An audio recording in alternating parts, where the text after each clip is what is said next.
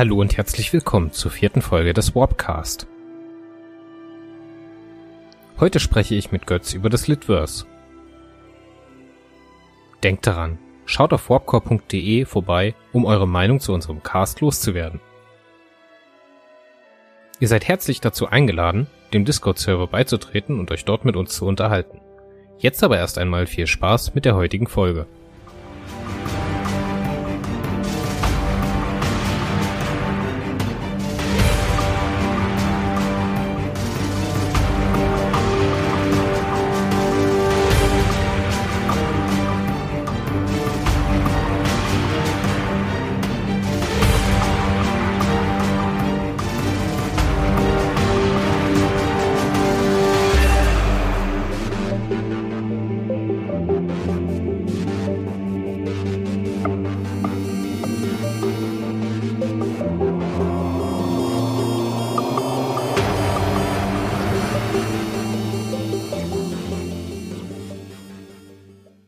Götz, willkommen zu Wobcast Folge 4. Einen wunderschönen Tag wünsche ich.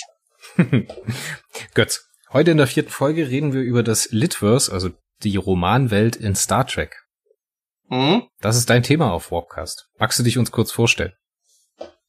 Ja, hallo, mein Name ist Götz Piesbergen und ich bin hier bei Warpcore derjenige, der sich ähm, mit den Star Trek Romanen auseinandersetzt, der sich mit den Kurzbiografien auseinandersetzt, der sich mit Star Trek Deep Space Nine auseinandersetzt, der irgendwie Twitter macht. Ähm, ich glaube, ich mache ein bisschen viel bei Warpcore. Kann das sein? ja, von dir liest man häufiger mal was, ne? Also irgendwie, ich habe auch noch nie, nie, verstanden, wie du das schaffst, diese ganzen Romane erstens zu lesen und dann gleichzeitig noch die Re äh, Review dazu zu schreiben. Also der Output ist da schon relativ groß, muss man sagen. Also da spielen mehrere Faktoren ein. Zum einen, ich bin ein Schnellleser. Ähm, ein 300 Seiten Buch an einem Tag durchzulesen ist für mich kein Problem. Äh, zweitens, ich habe auch ein relativ gutes Gedächtnis, sprich, ich kann mir auch lange Zeit merken, okay, das und das hat mich in dem Roman gestört, das und das hat mir gut gefallen. Und drittens, ähm, ich habe ein riesiges Archiv an früheren Besprechungen, wo ich halt manchmal zur Gedächtnisstütze zurückgreifen kann. Das Archiv geht allerdings nicht allzu weit. So ähm, 2015, 2016 oder so hört es dann auf, aber das ist dann kein Problem. Also das ist easy peasy. Eigentlich relativ interessant, weil du bist anders, du hast dann ein Archiv wisst, nee, keine Ahnung. Also du kannst dich gut an Sachen erinnern. Bei mir funktioniert das eher so wie bei Kelly Bundy. Wenn ein neuer Gedanke kommt, muss ein alter Gedanke gehen. Deswegen ist es immer so, wenn ich was gelesen habe, weiß ich, dass ich das gelesen habe. Aber wenn du mich jetzt fragst, was in dem Buch von vor zehn Jahren vorgekommen ist, huh, schwierig. Ich stehe auch manchmal vor meinem Bücherregal und denke mir, hast du das Buch jetzt gelesen oder nicht? Ich weiß es nicht. Aber also da ist, die, da ist die Antwort bei mir meistens relativ einfach. Ja. Weil äh, äh bei mir kommt kein Buch ungelesen ins Regal. Okay, okay. es gab, es gibt ein paar Star Trek Romane, die habe ich dann ungelesen ins Regal gestellt, aber jetzt halt durch Warpcore komme ich halt jetzt in den Genuss, die zu lesen, wie zum Beispiel die Next Generation Romane. Das ist dann halt ein besonderer Genuss für mich. Okay. Welcher Jahrgang bist du denn? Also um das jetzt nochmal das Setup ein bisschen zu klären. Ich bin 91er Jahrgang, also ich bin junger Star Trek Fan. Von was hast du für ein Baujahr? Äh, bei mir ist das Baujahr Anno 1978. Ich bin ein paar Jährchen älter als du, aber ein paar. nur ein paar. Nur ein, ein paar. Nicht so viele. Was ist denn dein Star Trek? Wo bist du denn eingestiegen? Ah. Gute nächste Frage. Also ich bin mir jetzt nicht ganz sicher. Ähm, das Problem ist, das ist irgendwann in den 80ern geschehen. Und in den 80er habe ich halt nur sporadische Erinnerungen. Ähm, ich bin mir jetzt nicht ganz sicher. Ich meine, meine erste Star Trek Episode war, ähm, weiß den, den deutschen Titel nicht, äh, The Last of Our Kind, also diese Classic Episode mit dem äh, Salzvampir. Halt eigentlich eine Star Trek Episode, die komplett Star Trek untypisch ist, aber ist. Ich habe dann auch auf prima gut geschlafen, nicht. Aber ähm, es hat mich nicht abgeschreckt. Also, ist das nicht sogar die Pilotfolge? Es ist eine der Pilotfolgen. Also man muss halt. Äh, es gibt halt einmal die, die klassische Pilotfolge, The Cage, und halt, als The Cage halt nicht so ganz funktioniert hat, gab es mehrere Pilotfolgen, Anführungszeichen. Ich glaube, die ersten drei Episoden der von der Classic-Serie mit Captain Kirk als äh, Commander der Enterprise kann man dann getrost als jeweils als Pilotfilm bezeichnen. Ähm, ja, Pilotfilm nicht in dem eigentlichen Sinne, sondern halt die erste Folge, die in Deutschland ausgestrahlt wurde. Ich glaube, das müsste ja. sogar The Last of the, of the Kind sein. Äh, keine Ahnung. Ich kann das ja mal kurz äh, googeln. Lass mich das mal ja. kurz googeln. Ähm, und ich kann mal währenddessen weiter erzählen. Also, ähm, das müsste meine erste Star Trek-Episode gewesen sein. Ich weiß nicht, ob das auf dem ZDF lief oder auf, auf Sat 1 damals. Absolut kein Plus, ein Dutzend zu lange her. Ähm, ja, hat mich nicht relativ, hat mich nicht wirklich abgeschreckt. Ich habe dann sporadisch halt Star Trek geguckt. Dann lief halt The Next Generation, damals auf ZDF. Und das hat mich dann halt so zum Star Trek-Fan gemacht. Ähm, ich habe damals die Kinofilme sehr gerne geguckt. Also mit Star Trek 6 hat's dann bei mir angefangen. Äh, 7, 8, 9 bis, bis 10. Ähm, ja, und dann irgendwann ist es halt eingeschlafen, wobei ich mir damals alles an Sekundärliteratur geholt habe, was es halt auf dem Markt gab, inklusive halt äh, Ralf Sander mit dem Star Trek-Universum. Das, das war halt damals ein Must-Have. Ja, das war das was Basisliteratur. ja, ja. Ich glaube, das hat auch jeder ernsthafte Star Trek Buchsammler mindestens ja. einmal im Regal stehen. Ja, es gab ja diverse Auflagen und Erweiterungsbände. Ähm, ja, und dann ist halt irgendwann eingeschlafen. Deep Space Nine habe ich nur so am Rande mitgekriegt, aber ich war halt sehr ein Fan von der Reihe. Und ja, jetzt schreiben wir 2020 und äh, ja, ich bin wieder bei Star Trek. Ich genieße die Star Trek Romane. Ich genieße Star Trek Deep Space Nine sehr gerne. Mit, mit der Classic Epoche und Next Generation kann ich eher wenig anfangen. Ähm, Voyager finde ich vergeudetes Pot Potenzial und Enterprise ist mit der vierten Staffel viel zu früh eingestellt worden. Das stimmt. Da bin ich bei dir. Ich habe jetzt nachgeschaut. Ähm, die letzte ihrer Art ist äh, die Folge 1.1. Also wenn ihr auf Netflix äh, einfach oder einem anderen Portal, wo man Star Trek konsumieren kann, äh, die äh, erste Staffel der ersten die erste Folge der ersten Staffel, oh je, jetzt habe ich mich schon wieder verplappert, anschaut, dann seid ihr genau bei der Folge, die äh, Götz gerade angesprochen hat, das letzte seiner Art. Mhm. Wie bist du denn, wie bist du denn zu den Büchern gekommen? Wie konnte das denn passieren? Ähm, ja, also zunächst einmal, ich habe Star Trek Literatur halt schon damals gelesen, so, so ein klein bisschen halt in dieser äh, Zeit 80er, 90er Jahre. Und wiederentdeckt habe ich es dann, als ich dann irgendwann im Bahnhofsbuchhandel auf Star Trek Titan 1 ein neuer Anfang gestoßen bin. Und ich habe warte mal, warte mal ganz kurz, kurz, warte kurz, ich muss dich da unterbrechen, weil so genauso bin ich auch zu den Büchern gekommen. Bei mir war es aber nicht Titan 1, sondern bei mir war es ähm Oh, jetzt sag an. Wie hieß es denn? Typhon Pact Teil 1. Das habe ich auch in der Buchhandlung am, am Bahnhof gekauft. Mhm. Und dann auf der Zugfahrt gelesen. Und seitdem lese ich die Dinger. Ja. Also Titan 1 war es halt, war es halt bei mir und seitdem bin ich halt quasi am Ball. Also ich, ich habe mittlerweile alle Star Trek Romane. Ich, ich habe generell eine fast komplette Cross-Kult-Romansammlung, weil ich halt ein Fan von dem Verlag bin. Ähm, und ja, Star, Star Trek, das Einzige, was mir halt fehlen, sind so diese, diese äh, Sonderausgaben, wie jetzt zum Beispiel diese Hardcover-Edition von, äh, von Picard oder diese diverse Sammel Sammelbände von Destiny-Trilogie. Aber ansonsten, ich habe alles und ja, ich bereue es nicht. Ich bereue es echt du hast nicht. Wirklich, du hast wirklich ein Fullset, also alle deutschen Texte hast du bei dir alle deutschen Static-Romane, die von Crosskult herausgekommen sind. Also nur von Crosskult. Nicht von, von Heine und, okay, gut. Nein, einen nicht, aber Crosskult komplett. Okay, sag mal eine Zahl. Äh, an Romanen? Keine Ahnung. Äh, ich muss kurz in meinem, ich habe so eine Datenbank. Also An, an Büchern oder Geschichten insgesamt, inklusive E-Books, habe ich, glaube ich, äh, ja, fast 1000. Nee, ich meine jetzt bloß an Star Trek Roman, also deine Star Trek Sammlung. Äh, ba, ba, ba. Äh, ich kann das jetzt gerade nicht abschätzen. Aber es müssten auch so um die 100 sein. Ich bin nämlich auch am Sammeln und ich sammle auch den ganzen alten Kram. Also von Heine, die damals dort noch gekommen sind und so weiter. Mhm. Ähm, ist es mittlerweile zum kleinen Problem geworden, weil ich die Bücher nirgendwo mehr hinstellen kann. Ich bin irgendwo bei 300 oder sowas. Ich kann das sowas von nachvollziehen. Aber ich habe das Problem, ich habe weder die Zeit, die alle zu lesen. Leider muss man auch sagen, ist die Qualität hier und da auch nicht unbedingt so, dass man die alle lesen muss. Ne?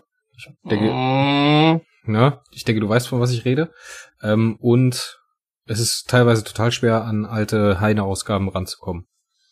Weil, also nicht, weil die nicht verfügbar sind irgendwo, sondern weil sich niemand die Mühe macht, die einzeln auf eBay Kleinanzeigen oder sonst wo auf anderen Gebrauchtbuchportalen ähm, anzubieten, sondern dann kauft man halt immer Sammlung auf Sammlung auf Sammlung auf und dann doppeln sich und drei, ver, äh, verdreifachen sich halt einzelne Bücher. Ich meine, Ralf Sanders hatte ich, glaube ich, zu Hochzeiten sechsmal. Das, dieses, dieser schwarze Heineband. Das Star Trek-Universum. Mhm. Dann gab es ja noch eine zweibändige Ausgabe und noch mal ein anderes Buch von ihm. Ach, das ist alles ein Fass ohne Boden. ich kann es nachvollziehen. Ich kann ich, kann's, ich kann das alles nachvollziehen. Auch bei mir äh, platzt platzt alles langsam aus allen Nähten und ja, trotzdem irgendwie will man nicht aufhören. Ja, aber ich habe jetzt so langsam, also ich habe noch Lust weiterzumachen, aber ich habe leider zurzeit keine großartig großartige Zeit irgendwo hinzufahren auf irgendwelche Flohmärkte und sowas. Was mhm. eigentlich ein bisschen schade ist, aber vielleicht ist es auch besser so.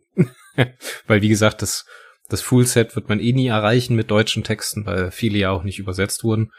Ähm, aber wenn man die deutschen Texte sammelt, dann hat man schon genug zu tun, um am Ende ja, irgendwann definitiv, mal, definitiv. irgendwann mal alle zu haben. Ich glaube, auf deutsche Schienen sind irgendwie knapp 400, wenn mich jetzt nicht alles täuscht. Aber okay. Götz, wie bist du denn bei Wopcore gelandet? Ich habe das mit meinen anderen Gesprächspartnern bis jetzt auch schon immer mal durchgesprochen. Vielleicht kannst du ja mal kurz umreißen, wie du bei der Seite gelandet bist. Ähm, das war, äh, jetzt mal kurz gucken, das muss Ende 2018 gewesen sein. Ähm, da hat Marco Godeke mich auf Facebook halt direkt angeschrieben, weil er halt auf über eine meiner Star Trek Roman-Rezensionen gestolpert ist. Und hat sich halt vorgestellt, hat mir auch sein Projekt vorgestellt und ich habe dann einfach, ja, zugesagt. Und seitdem pumpst und, du jede Woche wie viele Artikel? raus? Äh, frag mich nicht. Frag mich nicht. Äh, äh, äh, zu wenige und doch gleichzeitig, gleichzeitig zu viel. Wo nimmst du die Zeit her, frage ich mich manchmal. Aber egal, komm. Sei es wie es sei. Also Marco, Marco hat dich gecached Irgendwo. im Internet. Ja, Marco hat mich halt im Internet gecached. Götz, erklär mir mal bitte, über was wir jetzt eigentlich sprechen wollen. Weil das Problem ist, wenn wir jetzt über das gesamte Litverse einmal sprechen wollen, von Anfang bis zum Ende, das ist ja, das ist ja, ähm, keine Ahnung, zehn Stunden sind wir da locker dabei. Was möchtest du genau besprechen? Also wir wollen auf jeden Fall einmal, also ich möchte auf jeden Fall einmal mit dir durchgehen, wie das alles angefangen hat mit den Romanen. Mhm. Ähm, was die Top-Romane sind, also was unsere Lieblingsromane sind, da wir ja beide begeisterte Leser sind von dem ganzen Ding. Dann wollen wir noch ein aktuelles, aktuelles Buch besprechen. Du hattest den Artikel auf der Seite auch schon geschrieben, ne? Ja, also zum Zeitpunkt, wenn der, wenn der Podcast rauskommt, wird auch der Artikel schon gekommen sein. Es geht da ja. um den neuen äh, Picard-Roman von Una McCormack. Und dann wollen wir uns noch so durch ein paar allgemeinere Themen wursteln. Ich würde nämlich gerne mit dir über die, das Kanon-Problem und das, Apo, also das Problem der Apokryphen unterhalten. Ja, und das ist halt auch das Thema, worauf mich, mich äh, am meisten freue. Ähm, weil ich glaube, da, da, da, da würde mich auch so deine Meinung interessieren. Ich, ich habe so das Gefühl, wir liegen da auf relativ einer Wellenlinie. Ja, ich habe teilweise das Problem, dass mir das halt schon wichtig ist. Oder, nein, komm, Full Stop. Wir halten uns an den Plan und äh, fangen jetzt nicht ja, mit der Mitte an, okay? Ja, ja. N nicht mit dem Ende an, äh, ja. anfangen, wenn wir noch ein bisschen was vor uns haben. Ja. Götz. Ja. Was fasziniert dich an den Star Trek Romanen? Was ist dein Star Trek? Findet dein Star Trek mittlerweile in den Serien oder in den Filmen statt? Oder ist jetzt wirklich der Roman, der dein Star Trek ausmacht? Was macht dich mehr an als Fan? Ah, ähm, mich persönlich interessieren, interessiert der Star Trek der Romane mehr. Einfach aus dem Grunde, weil die Romane äh, bunter, vielfältiger sind und gleichzeitig da auch wesentlich mehr gewagt wird. Also, ähm, ohne jetzt allzu viel zu spoilern oder so, es gibt halt eine bestimmte Trilogie, die, die hättest du so im Fernsehen nicht umsetzen können.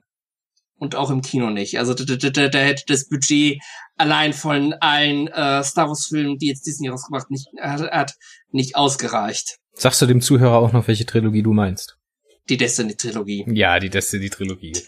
die ist fantastisch. Da hätte, da hätte alleine der Cast den einen oder anderen Marvel-Film gesprengt von den, von den äh, ja, Budget her. Ja, ja. Aber da kommen wir dann, denke ich, nochmal später drauf. Also ich bin da komplett bei dir. Ich mag das total, dass diesen ähnlich wie die wie äh, der äh, der Kontrast zwischen the animated series und the original series ist, dass einfach in der animated series viel abgefahrenerer Kram gemacht werden konnte, dass da mhm. einfach Sachen dargestellt werden konnten, die so niemals auf dem Fernsehbildschirm hätten produziert werden können, alleine wegen Kostengründen und wegen Machbarkeit nicht zu der damaligen Zeit und auch heutzutage kann man einfach Sachen transportieren oder mit Themen umgehen, die auf dem auf dem großen Bildschirm, also auf Kinoleinwand oder im Fernsehen, auf Netflix oder sonst wo oder auf Amazon Prime ja jetzt, ähm, niemals funktionieren würden. Und was ich auch ganz, ganz stark nochmal sagen muss, ähm, man ist in den Romanen teilweise wesentlich mutiger, was die Charaktere und was die Probleme und was so die Implikationen angeht, als das, mhm. was man in den Serien macht. Das sieht man zum Beispiel heutzutage sehr, sehr gut an Picard. Da hat man auch wieder so eine Schnittmenge gebildet und hat versucht, ja, wir wollen jetzt nicht so großartig anecken, wir wollen den alten Fan mitnehmen, wir wollen aber auch was losgelöstes machen. Und das ist wieder alles so verwaschen und mh, mm, so Star Trek Destiny, du sprichst es an, da wird einfach mit einem Hammerschlag der ganze Kanon zerrissen. So. Und dann wird um. Ähm. eine Geschichte erzählt, die am Ende rauskommt, wo dann alles gut ist und wo ich mitgehen kann. So. Die als Geschichte an sich funktioniert, die aber halt in diesem ganzen Kanon-Problem ein bisschen schwierig zu handhaben ist. Ja. Ähm, also zu, zu BK, zu BK äh, werden wir dann am Ende was zu sagen, was genau uns da jetzt so irritiert hat. Und äh, naja, mit einem hat man mal zerrissen. Es wird halt ein großes Problem angegangen und es wird auf eine Art und Weise gelöst, die einfach nur wow ist. Ich hatte eine Gänsehaut, als die Auflösung in dem Roman kommt. Wie sich oh das jetzt Gott. hinten raus alles auflöst. Ich hatte ja, wirklich ja dass man über drei, also der David Mack, ne, ich hatte ja vorher eine sehr, sehr gespaltene Meinung von David Mack. Ich hatte vorher, glaube ich, nicht so viele Bücher von ihm gelesen, bevor ich Destiny angefangen habe. Und auch mit Destiny an sich hatte ich so meine Probleme, was so die Spannungskurve angeht und was den Umfang angeht. Gerade was den Umgang mit Jean-Luc angeht. Aber am Ende, wie er dann, wie er dann hintenrum die Schleife äh, dreht und das dann alles wieder zusammenführt, das war wirklich gut. Ja, ja, definitiv. Also Destiny. Oh mein Gott. Ähm, was David Mack angeht, also ich habe David Mack schon vorher ein bisschen kennengelernt. Ähm, ich weiß nicht so ganz, was dich an ihm gestört hat, aber muss auch erwähnen, äh, David Mack ist jetzt nicht so sehr, das ein bisschen formulieren. David, David Mack ist ein fantastischer Thriller-Autor. Das hat er halt auch mit der Vanguard-Reihe äh, ähm, bewiesen. Die Vanguard-Reihe habe ich erst nach Destiny gelesen. Ja, und ich vermute mal, dass halt das viele Leute irritiert, äh, weil einfach der David Mack ist jemand, ähm, der brilliert dann, wenn er halt wirklich Spannung generieren kann und sich mit uns halt ein, ein Star Trek schildern kann, was für den Fernsehzuschauer vielleicht zu Beginn ein bisschen gewöhnungsbedürftig ist. Und man muss sagen, die Vanguard-Reihe liest sich auch besser. Extrem ungewöhnlich. Erstens, erstens das, erstens das. Und sie liest sich aber auch besser, wenn du vorher Destiny gemacht hast. Wenn du schon mal dieses Grundvertrauen in den Autor hast, dass am Ende eine runde Sache draus wird, oder der Roman am Ende aufgelöst wird an sich, dieser ganze Knäuel. Wenn du dann Destiny vorher schon gelesen hast, dann hast du einfach, gehst du entspannter in die Geschichte rein. Ich habe manchmal hier und da, gerade in den langen Reihen von, äh, von Star Trek, zum Beispiel bei Titan, so, da ist es ja auch eher so TNG-mäßig, dass die Bücher abgeschlossene Geschichten sind mit einem, mit einem übergreifenden Story-Arc. So. Mhm. Da hatte ich manchmal das Problem, dass ich mir so gedacht habe, die Hälfte vom Buch schafft der Autor am Ende die Kurve und schließt die Ellipse wieder oder fächert es am Ende wieder so auf und tausend lose Fäden liegen oben. Und das hatte ich halt bei David Mack nicht, weil ich vorher schon ähm, schon die äh, Destiny-Reihe gelesen hatte da hat das bei mir einfach besser funktioniert. Da bin ich einfach viel entspannter in den Roman, in den Roman reingegangen und der David Mack hat mich dann auch wesentlich besser abholen können. Mhm. Also das hat für mich besser funktioniert. Götz. Okay. Liest du nur Star Trek Romane als Science Fiction oder liest du auch andere Science Fiction Bücher? Ah, ich lese, also ich lese Science Fiction und ich lese Fantasy. Und zwar querbeet, ohne irgendwelche Genre-Eingrenzung. Also ich lese äh, Postapokalypse, ich lese Epic Sci-Fi, ich lese was, ja, ist, was ist Epic Sci-Fi? Warhammer oder? Ähm, nee, ich habe jetzt zum Beispiel von ähm, äh, Andreas Brandhorst. Andreas Brandhorst ist halt auch so ein Autor, der äh, sehr, der halt Epic Sci-Fi schreibt. Also Epic Sci-Fi ist halt für mich eine Geschichte, die die Jahrmillionen umschreiben, die halt sich nicht nur auf einen Planeten konzentriert, sondern auf mehrere, sondern mehrere Planeten umfasst, wo es um Pläne geht, die vor zig Millionen Jahren anfingen und so, aber wo die Geschichte halt in sich abgeschlossen ist und äh, nicht wie bei Per Roden, wo dann halt das immer weitergeht und weitergeht und dann auf einen Jahrmillionenplan, einen Jahrmilliardenplan kommt und so weiter und so fort.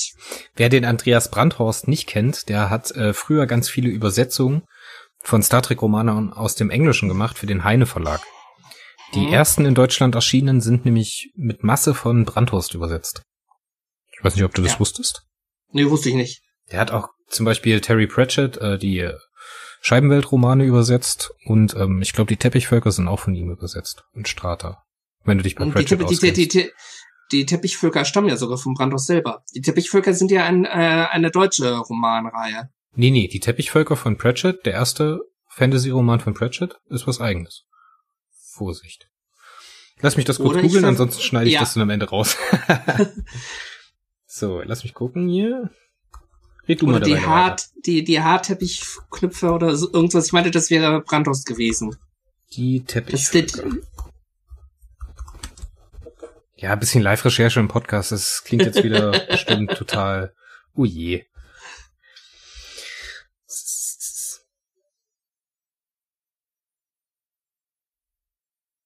Warte gerade ab, was jetzt der gute Chris herausfindet. So, hier. Alarm im Teppichreich, Verlag Sauerländer, ah, 1972, britisches Original The Carpet People. Okay. Von bei Heine erschienen 1994, übersetzt von Brandhorst Die Teppichvölker. Tada! Dann weiß ich nicht, mit was ich das verwechselt habe. Wer weiß. Ist ja auch wurscht. Auf jeden Fall. Ist jetzt auch egal. Brandros hat auch früher mal Star Trek Romane übersetzt. Hm? Okay. So, jetzt müssen wir ganz kurz wieder den roten Faden suchen. Hast du, äh, Götz? Götz, ja. hast du den roten Faden? Ich habe keinen roten Faden.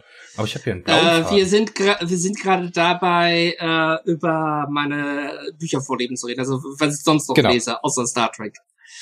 Und äh, ja, wie gesagt, ich lese halt, äh, ich lese relativ viel äh, Fantasy und Science Fiction, jetzt ohne irgendwelche besonderen äh, Untergenren vorlieben, also alles querbeet. Ähm, und ab und zu lese ich auch ein bisschen jenseits des Tellerrandes.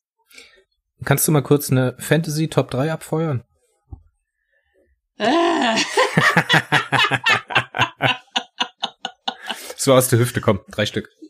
Ähm, nur damit ich dich einordnen die, kann. Die Drachenreiter von Burn, die, die, die Drachenreiter von Pearl-Reihe finde ich sau cool. Wobei das, das ist schon wieder fast eher Science Fiction. Also das ist so, es ist einerseits Science Fiction, aber es ist andererseits auch Fantasy, also von Anne McCaffrey. Das finde ich halt genial.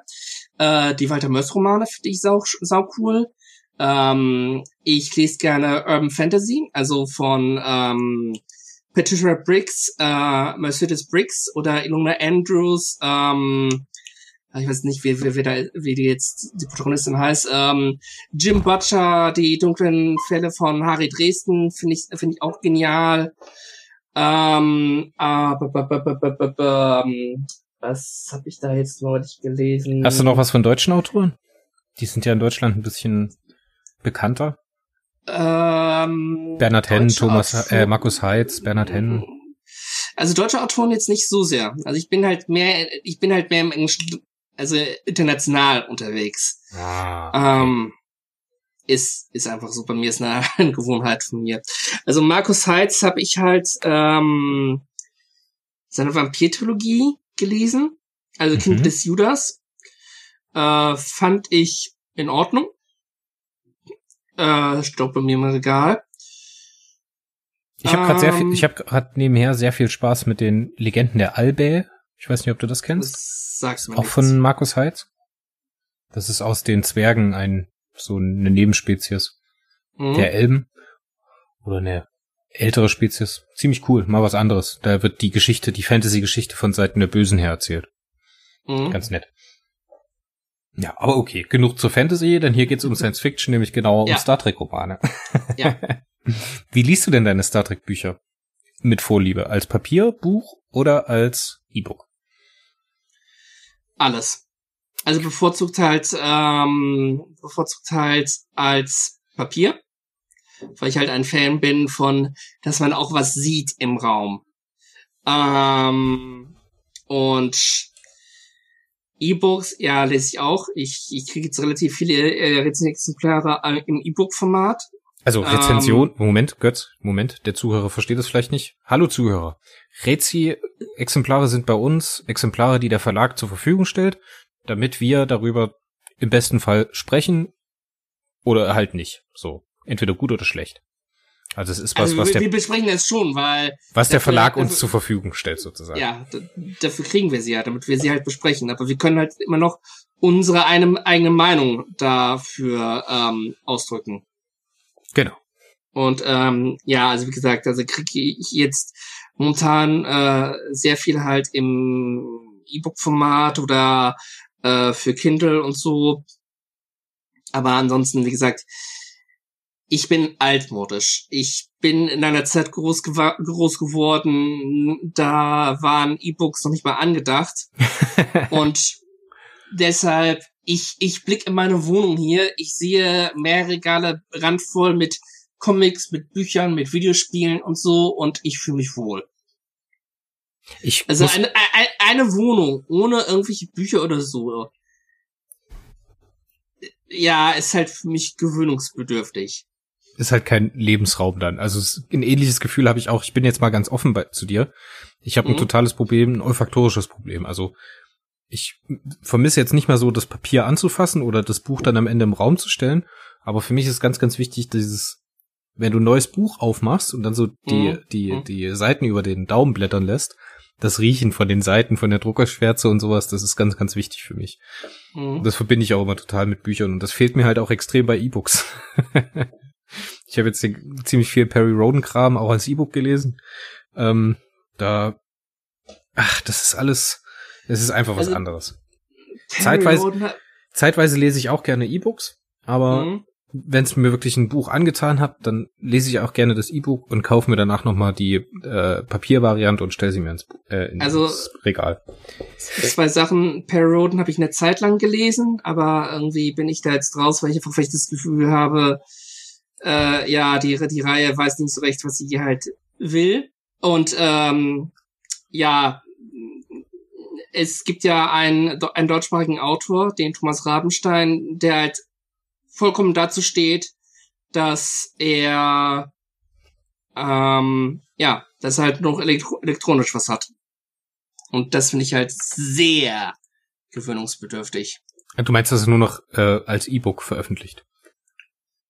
Also Thomas Rabenstein, bekannt halt vor allen Dingen für die Nebula-Reihe, Mhm. auch eine Reihe, die ich halt hier auf, auf Warpcore bespreche. Ähm, ja, der, wenn man halt so seinen Twitter-Account verfolgt oder so, dann er hat jetzt neulich so ein Bild gepostet auf äh, Twitter, wo man halt ein Tablet und ein E-Book wieder sieht. Und äh, er meinte, ja, das wäre halt seine Bücher- und Videospielsammlung. Kann man machen, aber ja, ich habe da meine Probleme mit. Ist ja, ist ja jedem selbst überlassen. Ja. Ja, definitiv. Du sagtest gerade, du hast mit der Titan-Reihe angefangen bei Star Trek. Mhm. Bist du auch direkt mit der kompletten Reihe ange also bist du mit dem Ersterscheinungsdatum eingestiegen oder bist du erst danach? Mit also dem ersten Erscheinungsdatum. Also du hast das dann auch, wie die Reihe wirklich erschienen ist in Deutschland, dann gelesen. Du konntest dann ja, nicht auf die erst, ja. direkt auf die ersten fünf Bücher zugreifen. Nein, also ähm, zu dem Zeitpunkt, als ich halt angefangen habe, war Star Trek Titan frisch erschienen. Ich habe es mir gekauft und ja, bin quasi hängen geblieben und habe seitdem nicht bereut. Und dadurch, dass ich halt seit über 15 Jahren halt Bücher rezensiere, konnte ich halt zwei Dinge, zwei Fliegen mit einer Klappe schla äh, schlagen. Ich konnte meine Kurzkult-Romansammlung ausbauen und weiterhin Star Trek die Romane lesen und rezensieren. Aber Titan ist ja eigentlich auch ein sehr, sehr gutes Beispiel für unser großes Thema mhm. oder besser gesagt dem großen Problem des Litverse, nämlich dem Problem der Unterscheidung zwischen Kanon und Buchkanon oder Apokryphen, je nachdem, wie du es nennen möchtest. Mhm. Titan knüpft eigentlich bündig an die Vorkommnisse in Nemesis an, richtig? Ähm, einerseits an die Ereignisse von äh, Star Trek Nemesis, andererseits aber auch an die A Time 2 Reihe die halt hier in Deutschland, soweit ich weiß, nicht erschienen ist. Das ist ähm, diese dreiteilige, ne? Nee, ich glaube, das waren sogar mehrere Teile. Ah, nee, stimmt, stimmt, stimmt, stimmt, stimmt. Da ging es um A Time to Kill und so ein Kram. Ja, ja, ja. Das ja, waren acht Stück oder so. Die sind in Deutschland nicht rausgekommen, da hast du recht. Ja, also ich, ich weiß, es gibt einige äh, Fans, die haben das sehr beklagt. Muss wohl sehr gut, gut sein, weil der halt vor allem in der frühen Phase des Slitverse ähm, Dinge maßgeblich beeinflusst hat. Ähm, ja, aber wie gesagt, es war halt einerseits Star Trek Nemesis, ähm, halt das Ende, wo halt gesagt wurde, ja, du hast jetzt das Kommando auf der Titan. Und dann geschah halt äh, diese Time 2-Reihe, die halt das, der hat auch nochmal ein bisschen was beeinflusst hat. Genau. Und dann nimmt praktisch äh, Star Trek Titan diesen Punkt auf nach Nemesis. Captain, mhm. also äh, William Riker wird Captain der Titan, stellt mhm. sich seine eigene Crew zusammen, hat da auch wieder alte Bekannte dabei, zum Beispiel äh, Melora Paslar, die in DS9 aufgetaucht ist, glaube ich, und mhm. in TNG, gell? Nein, die ist nur in DS9 aufgetaucht. Nur in DS9? Die war, glaube ich, ja, nur für diese eine Episode in DS9. Ja, die wird da wieder aufgegriffen und diese Titan ist praktisch dafür da, in den tiefen Raum vorzustoßen und wieder so eine klassische Wissenschaftsmission zu, äh, durchzuführen. Ja. Im Grunde genommen funktioniert diese Buchreihe auch ähnlich wie die TNG. Die TNG ab Staffel 3 und 4. Also es gibt diese übergreifende Story. Obwohl DS9 ist wahrscheinlich ein besserer Begriff. Genau, DS9 mhm. ist eigentlich das bessere Beispiel, weil da ist dieser übergreifende Arc, also diese übergreifende Handlungsarc, die Charakterentwicklung über mehrere Folgen hinweg oder über mehrere Bücher hinweg auch mit da. Und so wurstelt sich das dann praktisch rein. Jetzt entsteht in diesen Titan noch Zwischenlücken.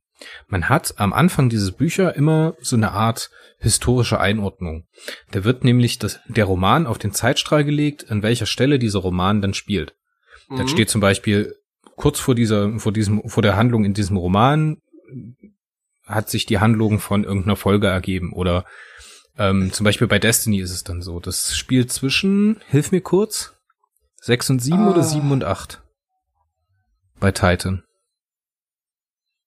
Ah, jetzt muss ich gerade passen. Ähm, Auf jeden Fall Sache, spielt es da dazwischen. Eine Sache, die du gerade bei Titan sträflich vernachlässigst, mein Lieber. Oh, oh, oh, jetzt kommt's. Was ist der, was ist die Besonderheit der Titan? Ja, das ist diese aus wie, aus wie vielen verschiedenen Rassen besteht denn eigentlich die Crew der Titan? Mm. Ja, natürlich. Das ist, also, halt, da, da, das ist halt das, was mich ähm, an der Titan so fasziniert hat, dass du halt wirklich nicht nur äh, die typischen Rassen hattest, sondern auch andere Rassen. Genau. Und also mein, mein, mein Favorit war halt äh, Dr. Reed, dieser Schlag mich tot, halt ein, ein Dinosaurier als Arzt. Der genau, dieser Paquatan. die halt wirklich fantastisch geschrieben ist. Das Ja, ist wirklich ja. Favorit der Tackenreihe. Kennst Sorry, du die, kennst, sein. kurzer Exkurs, kennst du die, ähm, die äh, Hörbücher zu Titan? Nee. Die sind von Detlef Bierstedt gesprochen. Das ist die Stimme von Riker im Deutschen. Hm. Und der macht das fantastisch von diesem Paquatan, weil er dann auch so spricht wie er, weißt du? Wie halt so, wie, wie so eine Echse halt reden würde. So ähnlich wie die Mhm. Gorn zum Beispiel bei, bei äh, Typhon Pact vertont sind. Hm. Aber egal. Ja, auf jeden Fall äh, stellt sich da Titan diesem Problem des Rassismus oder des Chauvinismus in Star Trek. Da halt natürlich Budget geschuldet in den Serien die meisten ähm, Crewmitglieder immer Menschen gewesen sind. So. Hm. Und das wird jetzt hier ein bisschen aufgebrochen und es kann halt wieder auch nur der Roman machen, diese unterschiedlichen Völker. Und dann wird halt auch ein bisschen damit gespielt. Dann gibt's den, die Ferengi-Geologin, diese, diese fliegende Qualle, dann gibt's diesen Roboter-Dingsbums, diesen, ach, wie hieß der denn? Ach Mensch. Äh, Se Second Gen Weiß-Blau? Nee, nee, Oder der, meinst du, oder meinst du den Friedrich Torweg? Der, genau, Torvik, Ja. der dann so eine Art Spork flie- ist. flie- flie- fliegende Qualle? Ja, da gab's noch so einen Wissenschaftler. Ähm, du meinst äh, Chuck Ob. Chuck Opp, Der genau. Chuck- Chuck- Chaka, der, aber das ist keine fliegende Qualle, das ist, äh, ja, der halt hat mehrere Tentakel, aber die fliegt ja nicht, die ist ja ähm, am, am Boden. Und es gibt halt diesen, Dann erinnere ich das Ähm, falsch. ja, äh, und es gibt halt diesen äh, Psycho, diesen Counselor, der halt wie wie Stitch ist. Also so ähnlich wie Stitch. Ja, dieser, dieser kleine, beschrieben dieser wird. kleine äh, Kuschelige, der dann ganz böses Raubtier eigentlich ist auf seinem Heimatplaneten. Ja. Ne? Und ja, das ist halt so eine Sache, die macht halt Titan anders als die Serien oder kann es anders machen als die Serien. Und da spielt sich halt auch viel Konflikt zwischen den, zwischen den ähm, Charakteren ab. Ja, Das vor, Problem- vor allen Dingen zwischen Karnivoren und äh, Pflanzenfressern. Ja, genau. Das Problem, was jetzt ist, zwischen dieser eigentlichen Romanreihe gibt's andere Romanreihen, die wieder an derselben Stelle im Litverse-Kanon weiterspielen, zum Beispiel Destiny. Die schiebt sich dann in diese Titan-Reihe rein und verändert die Titan-Reihe, obwohl es nicht derselbe Autor ist oder dieselbe Reihe ist. Ne? Also in diesem Kanon, der also in diesem Buchkanon, der eigentlich nicht zum Filmkanon und zum eigentlichen Star Trek-Kanon gehört und in dem Sinne apokryph sind, gibt's wieder eigene Mechanismen, die da drinnen funktionieren. Es ist jetzt vor allen Dingen durch die durch die äh, Sachen, die mit Masse über Crosscult kommen oder halt im Englischen aktuell rauskommen, Mhm. ähm, die da ganz relativ gut funktionieren, in sich geschlossen. Früher mit den Heine-Büchern, da war immer noch viel noch viele Sachen dazwischen, die da eigentlich nicht reingepasst haben. Oder da gab es solche, solche Mechanismen die, die, eben die, nicht. Die, die eine Bücher waren dann One. Das waren also- meistens One-Shots, genau. Ja, ja. Ne? Gerade auch äh, Bücher, die in die Serie hineingeschrieben sind, zum Beispiel zu TS, DS9 oder TNG, gab es dann früher halt einzelne Romane, die da reingegriffen haben. Die äh, DC Fontana zum Beispiel hat auch eine der ersten geschrieben, nämlich Vulkans Ruhm, wo diese ganze Geschichte der Vulkanier, die in der TOS und in der TAS angesprochen wurde oder angeschnitten wurde, nochmal vertieft wurde. Die Mhm. aber eigenständig ist und die Geschichte, die dort erzählt ist, gehört nicht zum kanonischen Spock und seiner Hintergrundgeschichte. Wird Mhm. aber in Teilen später im Kanon wieder referiert. Also da wird Bezug drauf genommen. Gerade problematisch an der Stelle, wenn es um Discovery geht. Jetzt haben wir das Problem, dass die Bücher sich immer auf die Filme beziehen. Das heißt, wenn es so eine Tie-In-Fiction gibt, wie Titan zum Beispiel, die Charakter, äh, Charaktere aus den Serien und den Filmen nimmt und sie in einer eigenen Reihe weiterentwickelt, greift es ganz klar auf die Charaktere, wie sie in der Serie praktisch zurückgelassen werden, wie zum Beispiel am Ende von Nemesis. Nehmen sie den William T. Riker raus und entwickeln ihn als Romancharakter weiter. Ich denke, an der Stelle können wir spoilern, dass äh, Diana und äh, William dann später auch noch ein Kind bekommen oder versuchen, ein Mhm. Kind zu bekommen. Ne? Und das wird dann praktisch, ist jetzt die Frage, wie das in Picard wieder gespiegelt wird. Ob dieser Kanon aus den Büchern jetzt aufgefasst wird, ob das ernst genommen wird. Das ist zum Beispiel was, was sie uns am Anfang von Discovery äh, versprochen haben und wo sie dann den Tie-in-Büchern zu Discovery in der Serie aktiv widersprochen haben. Das fand ich sehr, sehr schade und da war ich sehr, sehr enttäuscht, muss ich sagen. Und ich hoffe, dass sie das jetzt besser machen. So. An der Stelle, wo sie jetzt, sich jetzt aber der Buchkanon auf die Serienschauspieler oder Charaktere bezieht, die selber weiterentwickelt, die Serie sich aber dann oder die Charaktere in Filmen und Serien sich weiterentwickeln, können sie die sich wieder widersprechen und dann gibt's Ähm, wieder ein Kanonproblem in den Büchern. irre. Da muss ich kurz reingrätschen. Bitte, bitte. Weil was du gerade vergisst, ist das als die als halt äh, die äh, Romanreihen, so Next Generation, Deep Space Nine und so halt richtig losging, war Star Trek im Film, im Film und Fernsehen quasi tot. Star Trek Nemesis war halt der Schlussstrich im Kino und Star Trek Enterprise, die vierte Staffel, war halt der Schlussstrich erstmal für Star Trek im Fernsehen. Als halt wirklich ähm, angefangen wurde, ähm, diese Figuren weiterzuentwickeln, also Riker und so, da stand gar nicht zur Debatte, dass äh, die irgendwann im Fernsehen wieder auftauchen würden. Deshalb ging, deshalb funktionierte das ja auch. Ja, das ist richtig. Aber die Serien nehmen immer auf die Serien Rücksicht, aber nur in Ausnahmen auf die Bücher.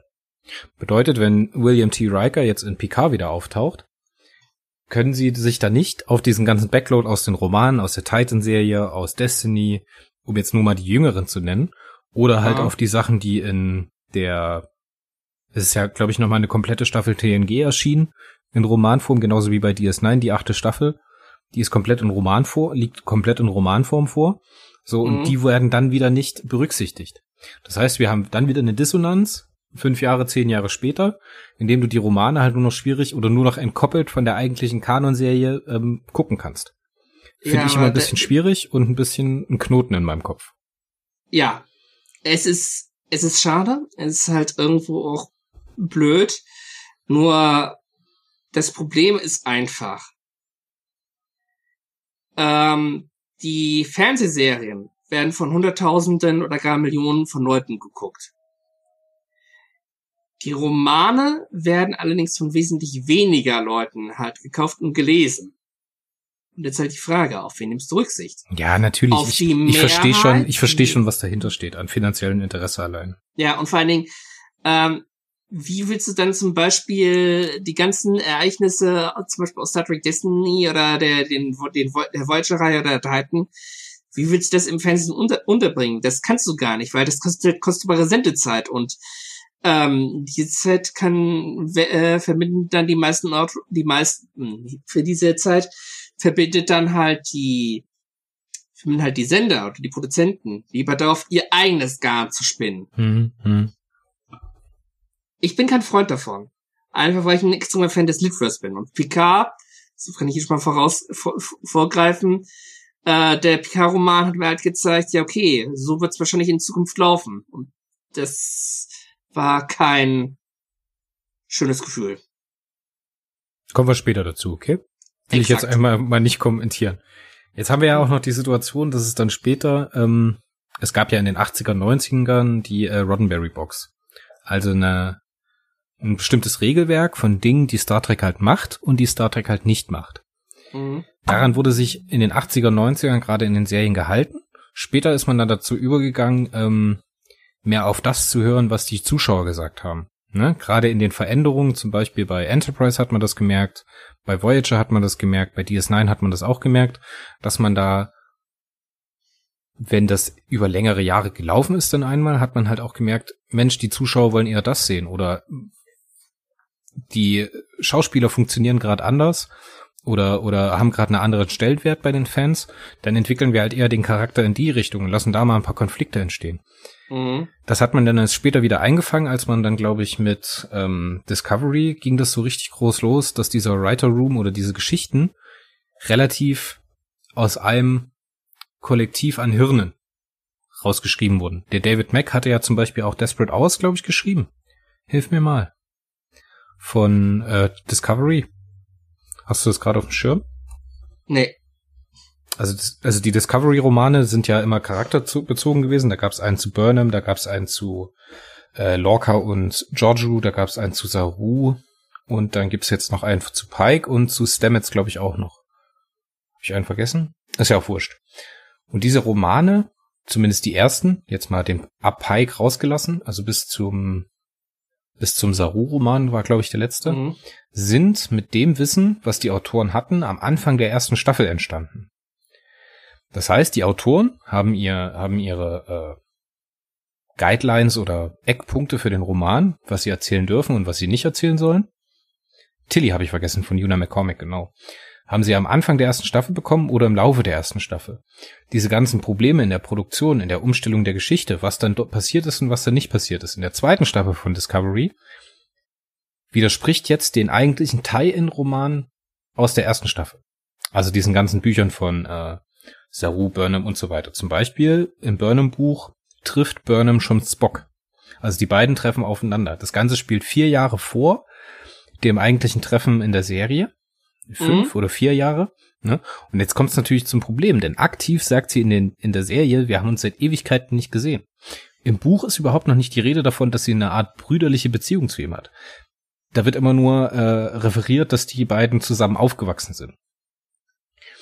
Aber es wird auch schon diese Verbindung, die äh, Sarek zu Burnham hat, aus der ersten Staffel, wird auch schon wieder angesprochen. So, dann haben wir halt immer wieder das Problem, dass die äh, Konsensentscheidungen aus den Serien, die dann später getroffen werden, aufgrund von Problemen XY, der eigentlichen, der eigenen Tie-Infection wieder widersprechen und die halt somit entwerten.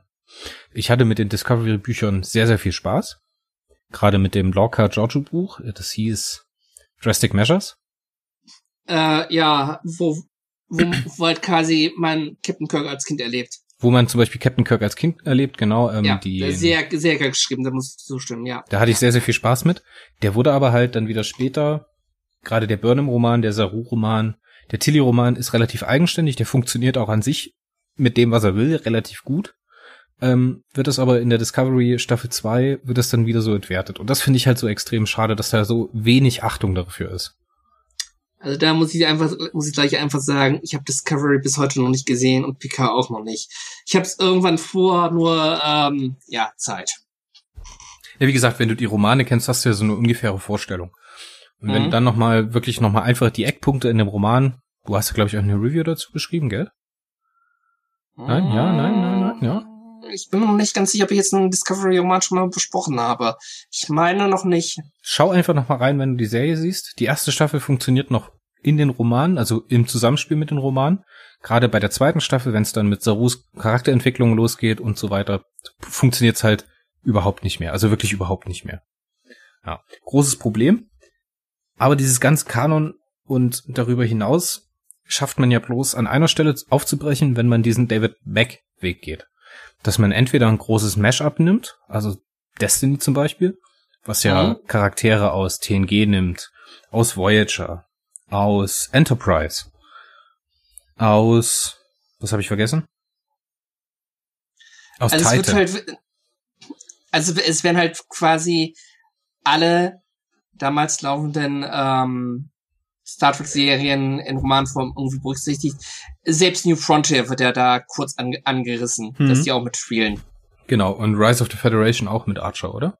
Irre ich mich da jetzt? Ähm, Rise of the Federation nicht, nicht so sehr, aber es wird halt die Enterprise-Ära ange angerissen. Also, dass halt ähm, ein Teil der Handlung quasi zur zur Zeit des Romulanischen Krieges anfängt. Und genau, und, das, und sie sagt, dass sie Trip Tucker auf die Enterprise abgegeben hat, die eine Captain. Genau so war's. Ja. Nicht ja. mit, mit Archer selber. Auf jeden Fall so ein Mashup-Roman zu schaffen, wo man sagt halt, man entkoppelt sich komplett von der eigentlichen, vom eigentlichen Star Trek-Kanon und macht Sachen, die man sich einfach so niemals getraut hätte. Mhm. Was man da für krasse Veränderungen nimmt. Um jetzt nur mal das eine, das haben wir schon drüber, vorhin drüber gesprochen, deswegen ist der Spoiler jetzt nicht mehr ganz so groß dieser Weg zum gemeinsamen Kind von William Riker und ähm, Diana Troy zum Beispiel. Ja, ja. Solche ja. krassen Sachen hätte man damals einfach nicht erzählt. Und ich hätte es gerne gesehen, wie so einzelne Szenen von den beiden gespielt worden wären, von Marina Sirtis und von äh, Jonathan Frakes. Ja. Ich finde leider den Charakter Picard in da ein bisschen verschenkt. Aber egal, darum soll es nicht gehen. Also entweder man nimmt sich dieses Mashup und erzählt halt eine eigenständige große Geschichte, die halt wirklich auf den losgelöst vom Kanon funktioniert, oder man geht halt hin und sagt zum Beispiel äh, New Frontier ist so eine Serie, die zwar Eckpunkte hat, da ist der Beginn zum Beispiel mit äh, TNG verknüpft, oder wir nehmen uns ähm, Prometheus, die Anknüpfungspunkte an Voyager hat, oder wir nehmen uns ähm, Vanguard zum Beispiel, was komplett zurückgeht in die äh, äh, Classic-Ära. Nee, davor noch, oder? Nee, Quatsch, es geht mit äh, Kirk nee. los. Es geht mit Kirk es los. Es geht mit Kirk los. Es geht mit der Kirk Enterprise los. Ja. Und zwar, äh, ich weiß nicht, ob das jetzt glaube, das ist zu Beginn der, der Fünfjahresmission.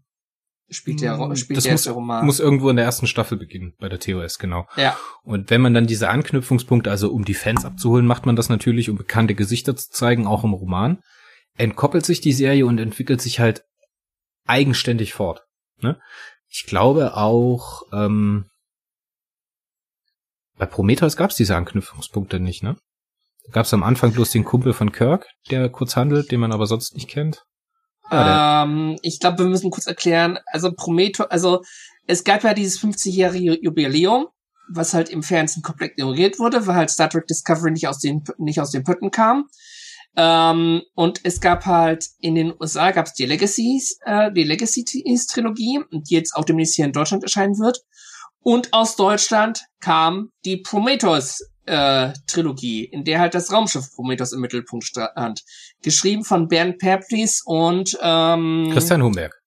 Christian Humberg. Und das war halt, ich glaube, das war eines der ersten Star Trek Romane, die auch äh, offiziell Teil des Libros waren, ähm, die nicht aus Amerika ursprünglich kamen.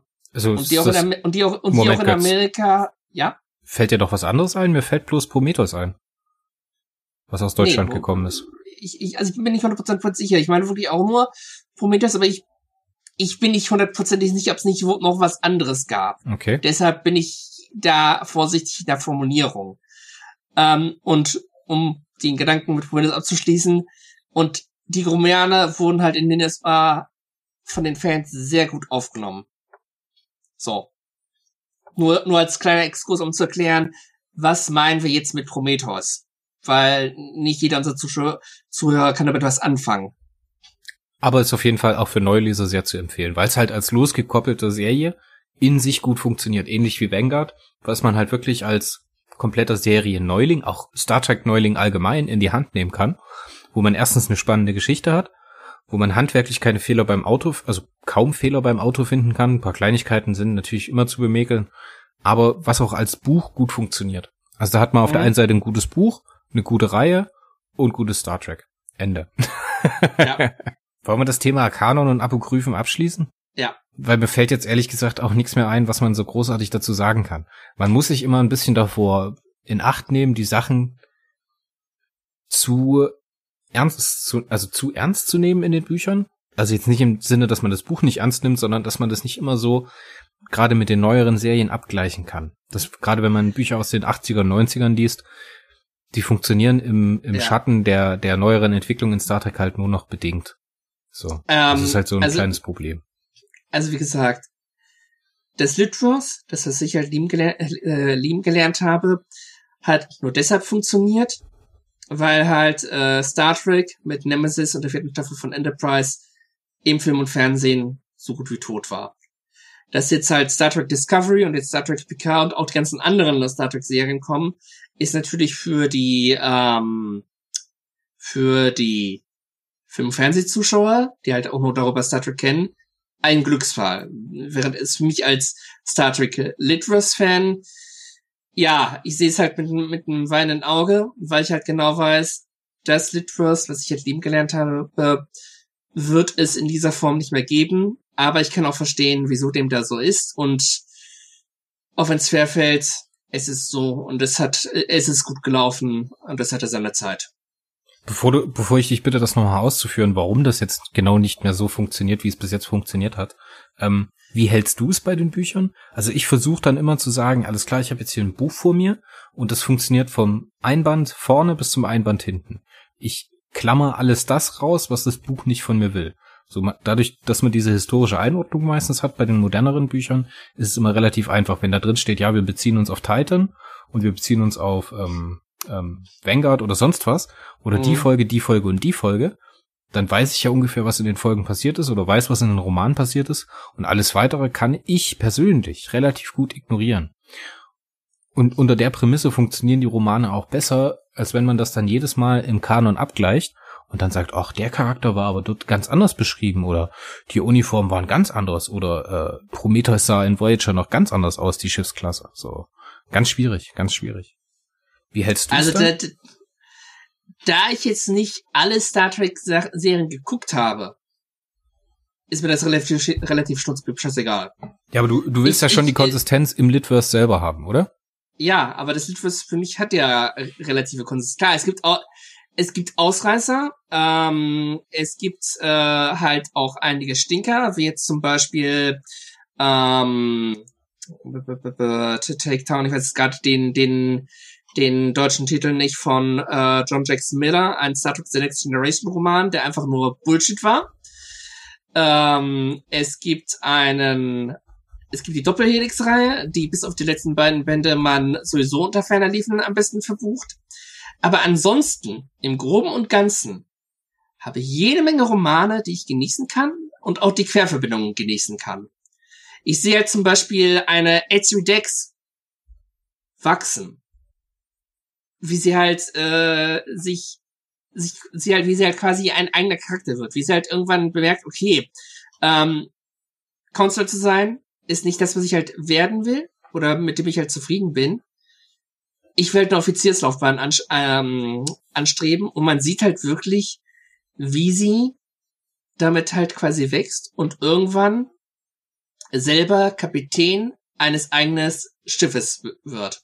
Und dieses Schiff ist dann auch noch gleichzeitig ein Schiff, das zwar keine eigene Romanserie hat, aber trotzdem sehr oft im Litverse vertreten ist. Ich würde mir da wünschen, dass da nochmal so ein Dreiteiler oder sowas kommt über Esri. Weil ich fand die in der Serie total verschenkt, weil ich die Schauspielerin auch total sympathisch fand, muss ich sagen. Mhm. natürlich hat die halt das Problem, dass die nach Jadzia Dex, also ähm, wie hieß sie? Ter Terry, Terry, Terry Farrell. Das Problem ja. war einfach, ähm, Nicole de Boers, so hieß ja die Schauspielerin. Kanadierin, gell? Äh, ich meine ja. Ähm, konnte Ashley Dex nur eine Staffel lang spielen. Und das war ausgerechnet die siebte und letzte, wo auch noch gleichzeitig die ganze andere Handlung abgeschlossen werden musste. Ja, und wo es dann gab, so in diese Metaebene reingeht, das war ein bisschen ätzend, verschenkt. Äh, ähm, wo halt all die anderen Plots noch irgendwie zum Abschluss gebracht werden mussten. Es gab zwar mehrere HBO Dex äh, zentrierte Episoden, aber du kannst nicht innerhalb einer Staffel halt so eine Figur einführen und dann erwarten, dass das funktioniert. Das klappt einfach nicht. Und deshalb bin ich auch froh, dass es die Romane gibt, weil da hat HBO Dex enorme Fortschritte gemacht. Ja, das, das ist eine ganz andere, aber es fühlt sich immer noch wie dieselbe Person an.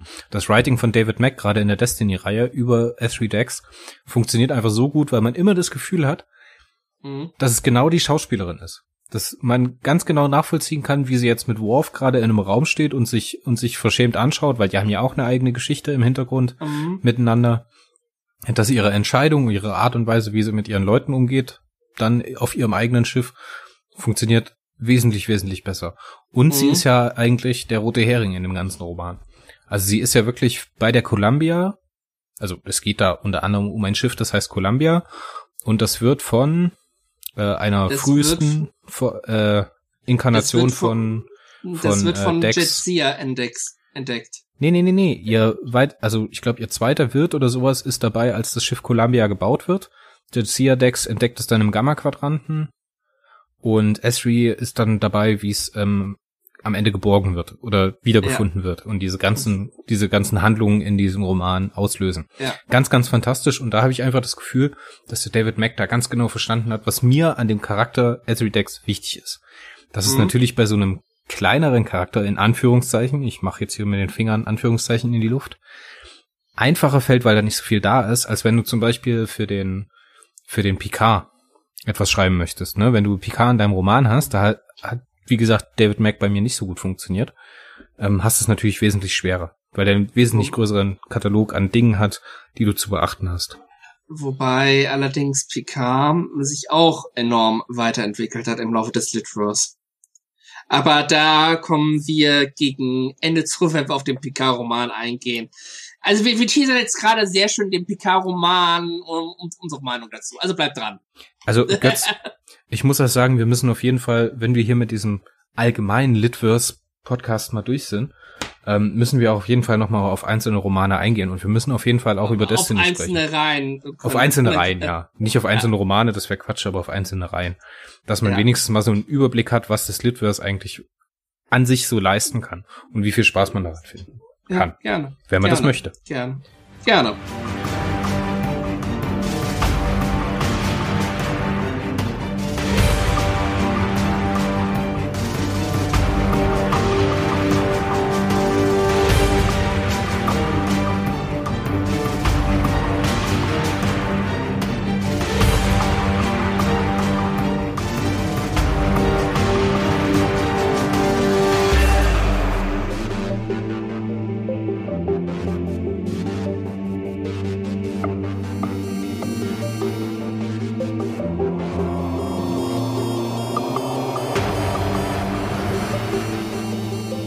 So, Götz, da sind wir wieder zurück aus der Pause. Ähm, ja. Wir wollen weitermachen mit ein paar Einsteigertipps. Was würdest du den Einsteigern für Star Trek Romane empfehlen? Was gibt's zu beachten? Worauf sollte man vielleicht, wo sollte man vielleicht eine Kurve drum machen? Ähm, womit fängt man an, wenn man Star Trek Romane lesen möchte? Äh, am besten man nimmt sich ein Buch und öffnet Memory Alpha und Memory Beta nebenbei. Das sind zwei Star Trek Wikis und ähm, ja, wo halt einem sehr viel erklärt wird. D damit könnte man theoretisch auch einen x-beliebigen Star Trek Roman kaufen und loslegen. Praktisch empfehle ich das nicht, einfach weil ähm, vor allen Dingen, wenn man jetzt zum Beispiel Vanguard Teil 7 kauft, dann muss man jede Menge Wissen aufholen von dem, was halt vorher geschehen ist. Also am besten ist halt wirklich, ähm, ja, man konzentriert sich auf eine Reihe, die halt einem persönlich liegt. Also wenn man zum Beispiel ein Fan von Voyager ist, kauft man sich die Voyager-Romane. Wenn man jetzt ein Fan von ähm, äh, von Enterprise ist, kauft man sich die Enterprise-Romane, wie zum Beispiel ähm, Rise, of the Feder Rise of the Federation, die ja zu der Zeit der Enterprise stattfinden.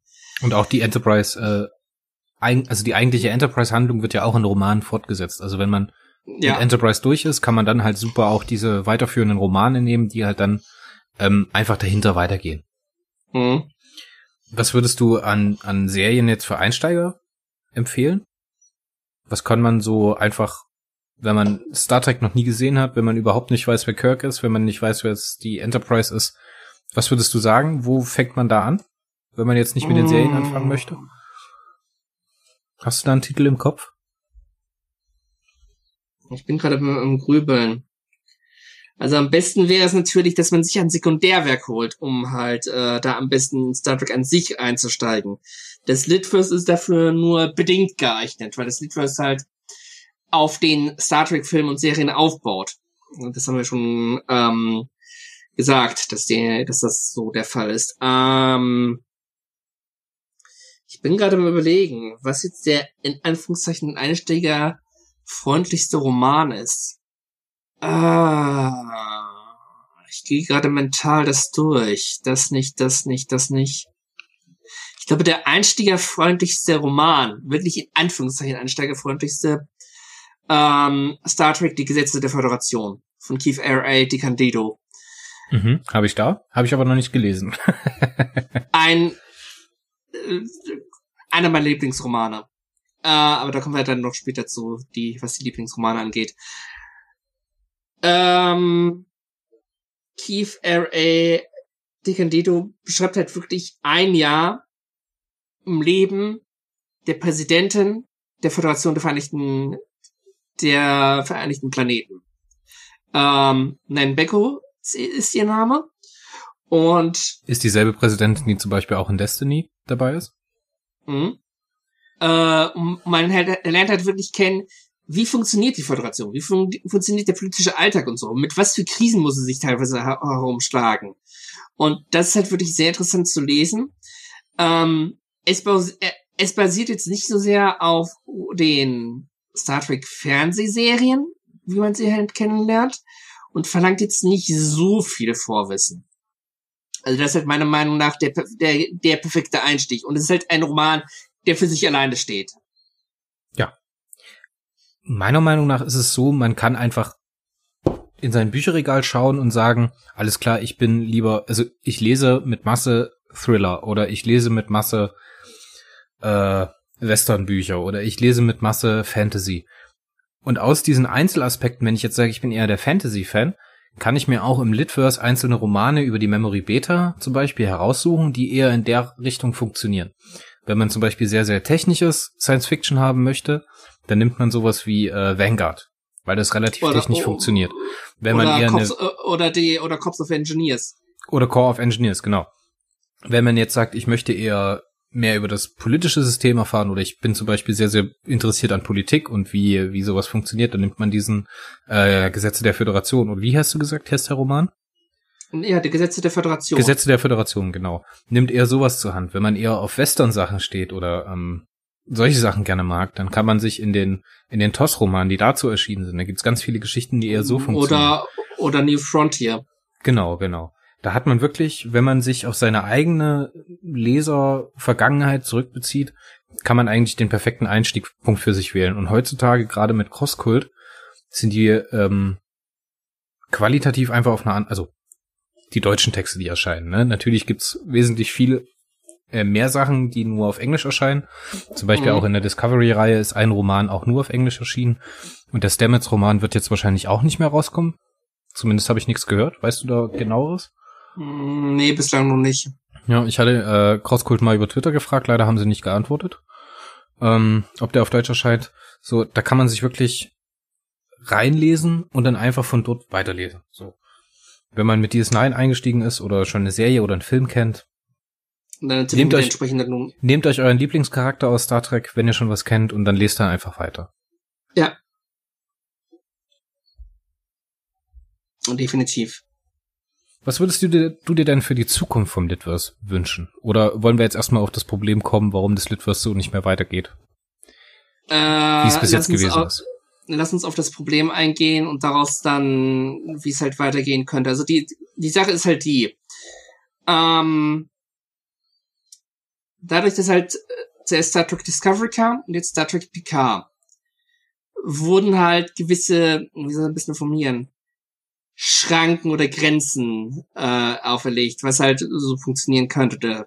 Star Trek Picard ähm, widerspricht an vielen Stellen massiv den Roman. Äh, so tritt ja zum Beispiel äh, Yu auf, der ehemalige Borg. Und der ist halt im Litverse, äh, hat sich dann irgendwann heldenhaft geopfert. Ähm, ebenso ist es auch so, dass ähm, ebenso erlebt man ja auch einen, einen Picard, der halt Solo ist, was er in den Romanen nicht ist. Auch da werde ich dann mehr zu sagen, wenn wir auf den Picard-Roman kommen. Gott, dieses Geteasere. Ja, das ist furchtbar. Wir können jetzt hier halt nicht große Spoiler machen. Aber man, nee vielleicht so viel gesagt dazu. In den, gerade in den Filmen, in den TNG-Filmen, hat man ja so eine eigene Interpretationsebene von der mhm. persönlichen Entwicklung von Picard. Also der beginnt in, äh, ich glaube, Generations ist es, hilf mir bitte, wenn ich falsch lieg, als sein Bruder und sein Neffe sterben, richtig? Ja, ja, dass er da halt der einzige noch lebende Picard ist. Genau, und an diesem Grundproblem arbeitet sich sozusagen die Filmreihe in TNG am Charakter Picard ein bisschen ab. Das funktioniert aber anders, gerade nach Ende von Nemesis, anders, wie er in den, sich in den Büchern weiterentwickelt. Und das gibt halt wieder eine Dissonanz, gerade wie Picard jetzt auftritt, in der Star Trek Serie Picard. So, das ist halt so ein Problem. Und das gibt mhm. halt ganz, ganz klare Schranken, wo man sagt, diese ganze Charakterentwicklung oder der Charakter, wie wir ihn in Romanen vorfinden, ist ein ganz anderer als der, der uns jetzt in Picard ist. Für mich macht's das extrem schwer, das genau einzuordnen. Weil der Picard, natürlich ist da TNG mit dabei. Das sind diese großen Folgen. A Measure of a Man, das Standgericht, ähm, der Pilotfilm. Ne? Das sind so Eckpunkte für mein Picard-Verständnis. Aber mhm. dazu kommen genauso Destiny, dazu kommen genauso ähm, teilweise A Time To. Ne? Dann kommen noch dazu, ach, sag schon, wie er in DS9 auftritt, wie er in äh, den TNG-Roman auftritt. Das sind alles so Eckpunkte und auch Sachen, wie ich den Charakter wahrnehme, der jetzt halt für mich in der Serie nicht mehr so richtig funktioniert. Weil Jahre später, nämlich nach TNG, aber noch vor zum Beispiel gestern, morgen, heute, nee, gestern, heute, morgen, gell? Mhm. Ist die letzte TNG-Folge. Das ist ja praktisch der Endpunkt. Und da wird ihm ja auch schon wieder widersprochen. Also da gibt's diese Beziehung ja doch wieder. Ne? Also er trifft ja dann auch auf Beverly und seine alten Kameraden.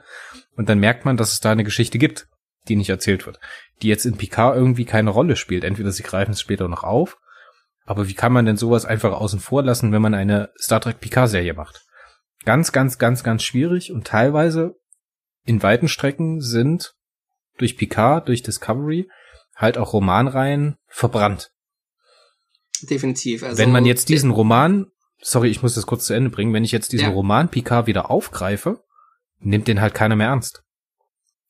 Wenn jetzt zum Beispiel ein Neuzuschauer anfängt, Star Trek Picard zu sehen und danach ähm, einen Picard-Roman in der Hand hat, oder in die Hand nimmt, weil er sich kauft, weil er weiterlesen möchte, weil er mehr mhm. Geschichten haben möchte, dann funktioniert das einfach nicht mehr, weil der Picard-Roman halt ein ganz anderer ist, als er uns äh, auf Amazon Prime präsentiert wird. Ganz, ganz, ganz, ganz schwierig. Und du hast komplett recht, das Litverse hat in nächster Zeit ein Problem. Und ich hoffe, jetzt kommen wir vielleicht, oder willst du dazu noch was sagen? Weil ich würde jetzt nämlich für meine guten Wünsche. Äh, also um nur mal zu ergänzen, das Problem ist ja auch, dass äh, Pocketbooks in den USA klar gemacht hat, dass bestimmte Serien nicht mehr weiterlaufen werden. Es erscheint jetzt noch, es erscheint jetzt quasi noch die Resterampe. Äh, Voyager wird jetzt zu Ende gebracht. Also die, äh, die Reihe, die halt von Kristen Bayer äh, betreut wird, es erscheint noch ein Titan-Roman. Und ansonsten äh, wird sich fast nur noch auf äh, TOS, ich glaube Discovery und ich glaube TNG konzentriert. Ja. Und ähm, TOS und Discovery sind klassische Ten-on-One-Romane. Also da, da ist nichts handlungsübergreifendes. Und ich befürchte halt, dass auch TNG halt dann in One-Romane werden. Was ich mir halt wünschen würde, ja, vielleicht das Pocketbooks doch noch irgendwie das, sich was überlegt, wie halt das Litverse an sich weitergeführt werden könnte. Aber das Problem ist dann halt, ja, es, es, es stellt halt, halt einen Widerspruch zu den zu den Fernsehserien da. Es wird halt niemand und, mehr kaufen. So, das wird ja, erst ja, so. Ja. Es wird auf irgendeiner Internetseite, auf irgendeiner großen Medium wird dann präsentiert. Alles klar, hier wird ein neuer äh, Star Trek Roman rezensiert und dann kommt dann direkt, alles klar, steht im Widerspruch zu den Serien und an dem Punkt wird jetzt kein Mensch mehr kaufen. Ja, ja. Das ist halt leider so. Und so ein Absatzproblem haben die Star Trek Romane in letzter Zeit ja sowieso, gerade auch in Deutschland. Deswegen erscheint ja. halt auch nicht mehr jeder Roman auf Deutsch, was schade ist, was früher auch anders gewesen ist. Ähm, ja, und das wird für die Zukunft ein großes Problem. Und die haben jetzt halt die Möglichkeit, entweder wieder Richtung solchen Sachen wie New Frontiers zu gehen, wo man halt eigenständige Geschichten hat. Aber auch da wird man das Problem nicht lösen können, dass die Leute keinen Zugang dazu finden. Weil so eine eigenständige Romanreihe dann in die Hand zu nehmen, hat natürlich eine wesentlich höhere Hürde, als jetzt, keine Ahnung, bei Picard weiterzulesen. Weißt du denn, ob oh. bei Picard zum Beispiel weitere Romane geplant sind? Das habe ich jetzt gar nicht auf dem Schirm. Äh, bislang weiß ich von nichts. Ich weiß halt nur, dass halt der Roman zu Picard ähm, ein relativ heißes Ding war. Weil es halt, ja, es war halt ein Prolog zur Serie, genauso wie die Comics. Und wie sich das jetzt weiterentwickelt, ich weiß es nicht. Ich weiß es nicht. Ich habe da absolut keinen blassen Dunst. Ähm, ich glaube allerdings eher nicht, weil jetzt die Picard-Serie an sich jetzt nicht so sehr Möglichkeiten bietet, nicht so sehr Lücken bietet, wie jetzt die klassische TNG-Serie, wo man halt jetzt sagen könnte, ja, okay, da, da bauen wir jetzt einfach, da bauen wir jetzt einfach einen Roman rein. Das ist bei der Picard-Serie, die halt relativ eine nahtlose Geschichte erzählt, nicht möglich. Denkst du nicht, dass denn so eine Charaktere wie Rios oder wie äh, Gerati nochmal einen Roman bekommen. Dass das so in diesem Discovery-System funktioniert. So charaktergebunden nochmal Vorgeschichte erzählt wird oder sowas. Ja, aber das kannst du ja auch nicht unendlich machen, weil ja. du hast ja nur eine begrenzte Anzahl an Figuren. Klar, die könnten ja auch noch so machen, dass sie halt erzählen, ähm, wie jetzt, was jetzt geschehen ist mit, mit der, mit äh, William Riker und Diana Troy äh, seit Star Trek Nemesis quasi, das nochmal neu aufbauen. Nur Nee, nee, nee. Ich will, halt, noch, ich will halt nicht, dass Titan in die Titan, ja, sie würden Titan widersprechen. Ich meine, klar, das, das ist den, das ist Pocketbooks relativ schnutzpip egal, auch den Lizenzgebern, weil eine Möglichkeit Geld zu verdienen. Darum geht's ja letzten Endes, äh, äh, das Geld zu verdienen. Und wenn sie wenn halt diese Möglichkeit existiert, dass sie dass sie halt äh, die Geschichte erzählen können und sie meinen, okay, da gibt es einen Absatzmarkt, dann werden die das ergreifen. Ich glaube jetzt nicht, dass die mit Biegen und Brechen ver äh, versuchen, das Litverse ähm, Picard gängig zu machen.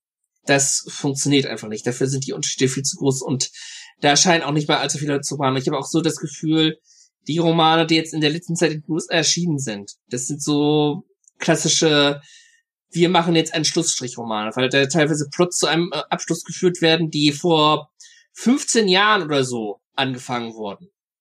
Und das macht man nicht nur aus Jux und Dollerei, sondern weil man halt einen, einen möglichst runden Abschluss machen möchte. Was würdest du denn wünschen für die nächsten fünf Jahre? Also was soll kommen? Romane, die mich unterhalten. Das ist jetzt das, worauf es mir ankommt. Ich habe damit abgeschlossen, das Liedverse wird nicht mehr weitergehen. Ich werde Szenen knirschend akzeptieren. Ich habe da auch schon mit Marco, ich habe mich ja da auch schon mit Medako in der Wolle gehabt, wegen, wegen der Frage, was ist jetzt Kanon, was ist nicht Kanon. Ähm, ich habe akzeptiert, das Liedverse ist nicht mehr Kanon.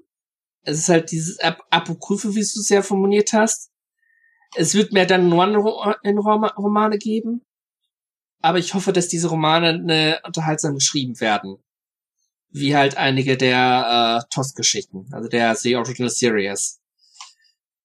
Aber denkst du nicht, dass es im, im, nach dem Vorbild von Vanguard, von Prometheus, von New Frontier da einen Raum gibt, noch neue Sachen zu machen? Dass das Litverse da weitergehen kann?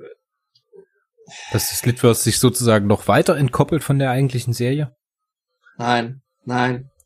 Weil einfach die Möglichkeiten nicht mehr vorhanden sind. Der, der, der Lizenzgeber, also ähm, CBS sind ja, glaube ich, die Lizenzgeber, die werden da mehr den Daumen drauf haben. Dass halt so etwas, so, dass halt so etwas jetzt nicht geschehen kann. Ähm, aus dem einfachen Grunde, weil das dann irgendwo dann auch wieder den, den Serien widerspricht. Außerdem, wer soll das dann kaufen?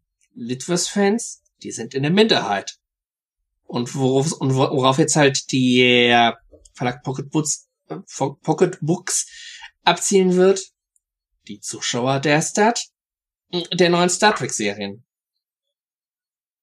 Es ja. ist einfach so. Und wenn sie die haben wollen, dann müssen sie halt nochmal Titan neu schreiben oder Destiny vergessen. Ja. Das ist halt die knallharte Realität. Destiny war eine saukoole Trilogie. Aber es, es bringt nichts. Es, es existiert nicht. Ähm, es wird nicht so sein wie Star Trek Online. Star Trek Online ist ja auch noch sein eigenes Universum. Äh, sein eigener Kanon das, das kann fröhlich weiter existieren, weil das ist jetzt nicht so wichtig wie die Romane. Aber die Romane, so wie wir sie kennen, das Litverse, irgendwann wird der, der dieser TNG-Roman hierzulande ersche erscheinen und ich werde ihn wahrscheinlich mit Tränen in den Augen besprechen. Weil das das Ende des Litverse ist, wie ich es halt kennen und lieben gelernt habe. Also sind wir beide sehr, sehr pessimistisch, was das angeht. Ja, ja, ja, ja, ja. Weil, wie gesagt, wenn Pocketbooks halt Leser gewinnen will und halt sich nicht nur auf dem Litverse ausruhen will, müssen sie halt die Zuschauer der Fernsehserien ansprechen. Und von denen wird es sehr viele geben, die mit den Litverse-Romanen nichts am Hut haben. Es ist leider so. Hm. Wollen wir was Lustigeres, was Fröhlicheres besprechen? Und das wäre? Deine Top 3? Ja. okay, lass mich, lass mich eine Brücke bauen. Ach, Götz. Wir brauchen was, was uns voranbringt. Was sind deine Top 3 Star Trek Romane? Und los. Äh, also, Top 1, Star Trek, Gesetz der Föderation. Cooler Roman. Echt ja, jetzt? Ja. Echt jetzt? Echt, echt, echt jetzt. Keith R. De Candido schreibt, also man, man lernt halt wirklich kennen, okay, das sind die Leute hinter den Kulissen, das sind die ganzen Politiker und so. Klar, man, die, die werden teilweise schlecht dargestellt. Aber man lernt halt, für, was für eine scheiß Arbeit das teilweise ist. man hat halt wirklich mit Nanbaku ähm, Mitleid. Äh, dann ähm, Star Trek Titan, Hunde des Orion. Oh, die ist gut. Die ist sehr, sehr gut. Da hast du recht. Die ist wirklich fantastisch. Weil das zeigt wirklich das Potenzial der Star Trek Titan-Reihe. Die Star Trek, die Titan kommt in eine Region, die nur grob erforscht ist und lernt dort eine, ja, macht halt einen Fehler, versucht den Fehler gut zu machen. Und macht noch weitere Fehler. und macht noch weitere Fehler und erzählt halt einfach eine Geschichte, die halt, ähm, die halt das, die halt die Titan enorm vorbeibringt, äh, die, die Titan enorm voranbringt, weil halt wirklich mein, ein, mein, ein Gefühl hat, okay, das ist die Crew der Titan. So ticken sie die, so ticken sie. Warte mal, nur, dass ich das jetzt gerade nicht durcheinander bringt. Das ist der Teil von Titan, wo es um die Kosmozoare geht, gell? Ja, ja. Genau, wo ja. es diese Jäger, genau, ja, ja. Genau. Wo, wo halt man diese, diese äh, Quallenraumschiffe aus Mission of Farpoint wieder trifft. Genau, also die und, und, man Quallenwesen. auch, und man auch lernt, okay, so funktioniert das alles. Und das ist, es ist einfach so unglaublich lebendig beschrieben und so ein Genuss, ein Genuss. Und Ja, vor allen Dingen merkt man, dass dieses, diese, dieser Sternenhaufen in diesem Orion-Nebel da, Mhm. dass das ein eigener, dass es eine eigene Biosphäre ist, die halt Ja. nur in diesem Gleichgewicht weiter existieren kann. Und was Ja. so ein, was so ein Fremdkörper wie die Titan, ohne dass sie was Böses möchte, dafür einen Schaden anrichtet. Unfassbar. Sehr, sehr schön. Tolle Charakterzeichnung, total spannend, total fremdartig auch für Star Trek. Weil es halt sehr so viel um, um, um Tod geht, um Weiternutzung, um Respekt Mhm. voreinander, dem Zwischenspiel zwischen Jäger und Gejagten, ne, wie da die Beziehung zueinander ist. Fantastisch, wirklich toll. Nur halt mit dem kleinen Schönheitsfehler, dass halt schon wieder ein zufälligerweise ein Crewmitglied der Titan eingeführt wird, was genau die passenden Fähigkeiten hat, um dieses Problem zu lösen und was dann am Ende des Romans zurückbleibt. Da, das ist halt der große Schwachpunkt an der Titan-Reihe, dass so, dass so etwas halt immer wieder regelmäßig vorkommt. Die ist so gimmicky. Die versuchen Ja. halt, dadurch, dass sie diese heterogene Crew haben, diese unterschiedlichen Spezies, in jedem Roman irgendwie eine Spezies vorne ranzustellen und ihre speziellen Fähigkeiten oder eine Gruppe von Spezies mit speziellen Fähigkeiten, die dann halt genau in dieses Problem reinpassen. Mhm. Und das, ähm, ja, finde ich halt schade. Aber da, da, das kommt, da kann ich mal mehr darüber erzählen. Sollten wir halt wirklich jemand so einen Podcast über äh, die Star Trek Titan Reihe machen, weil da kann ich auch jede Menge erzählen. Naja.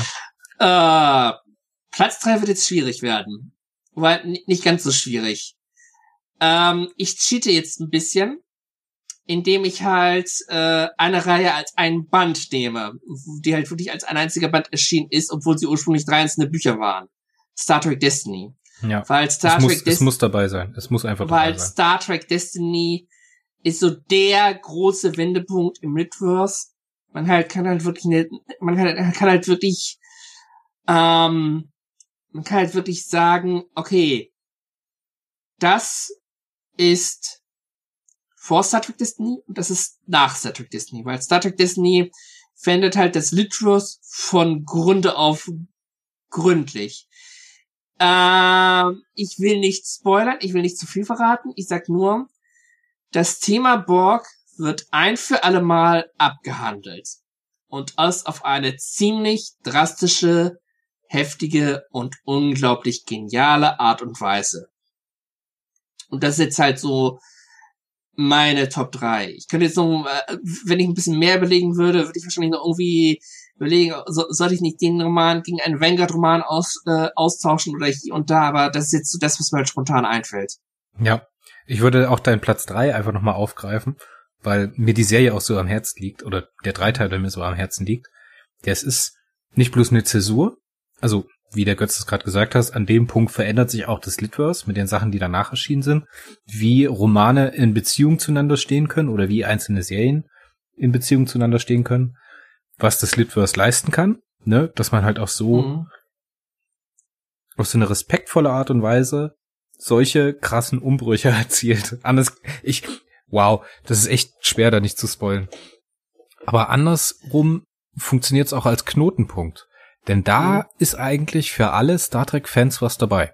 Jetzt nicht immer in der gleichen Ausprägung. Natürlich hat man diese drei großen Baustellen, also einmal äh, Titan, einmal TNG und einmal ähm, Esri Dex. Ne? Mhm.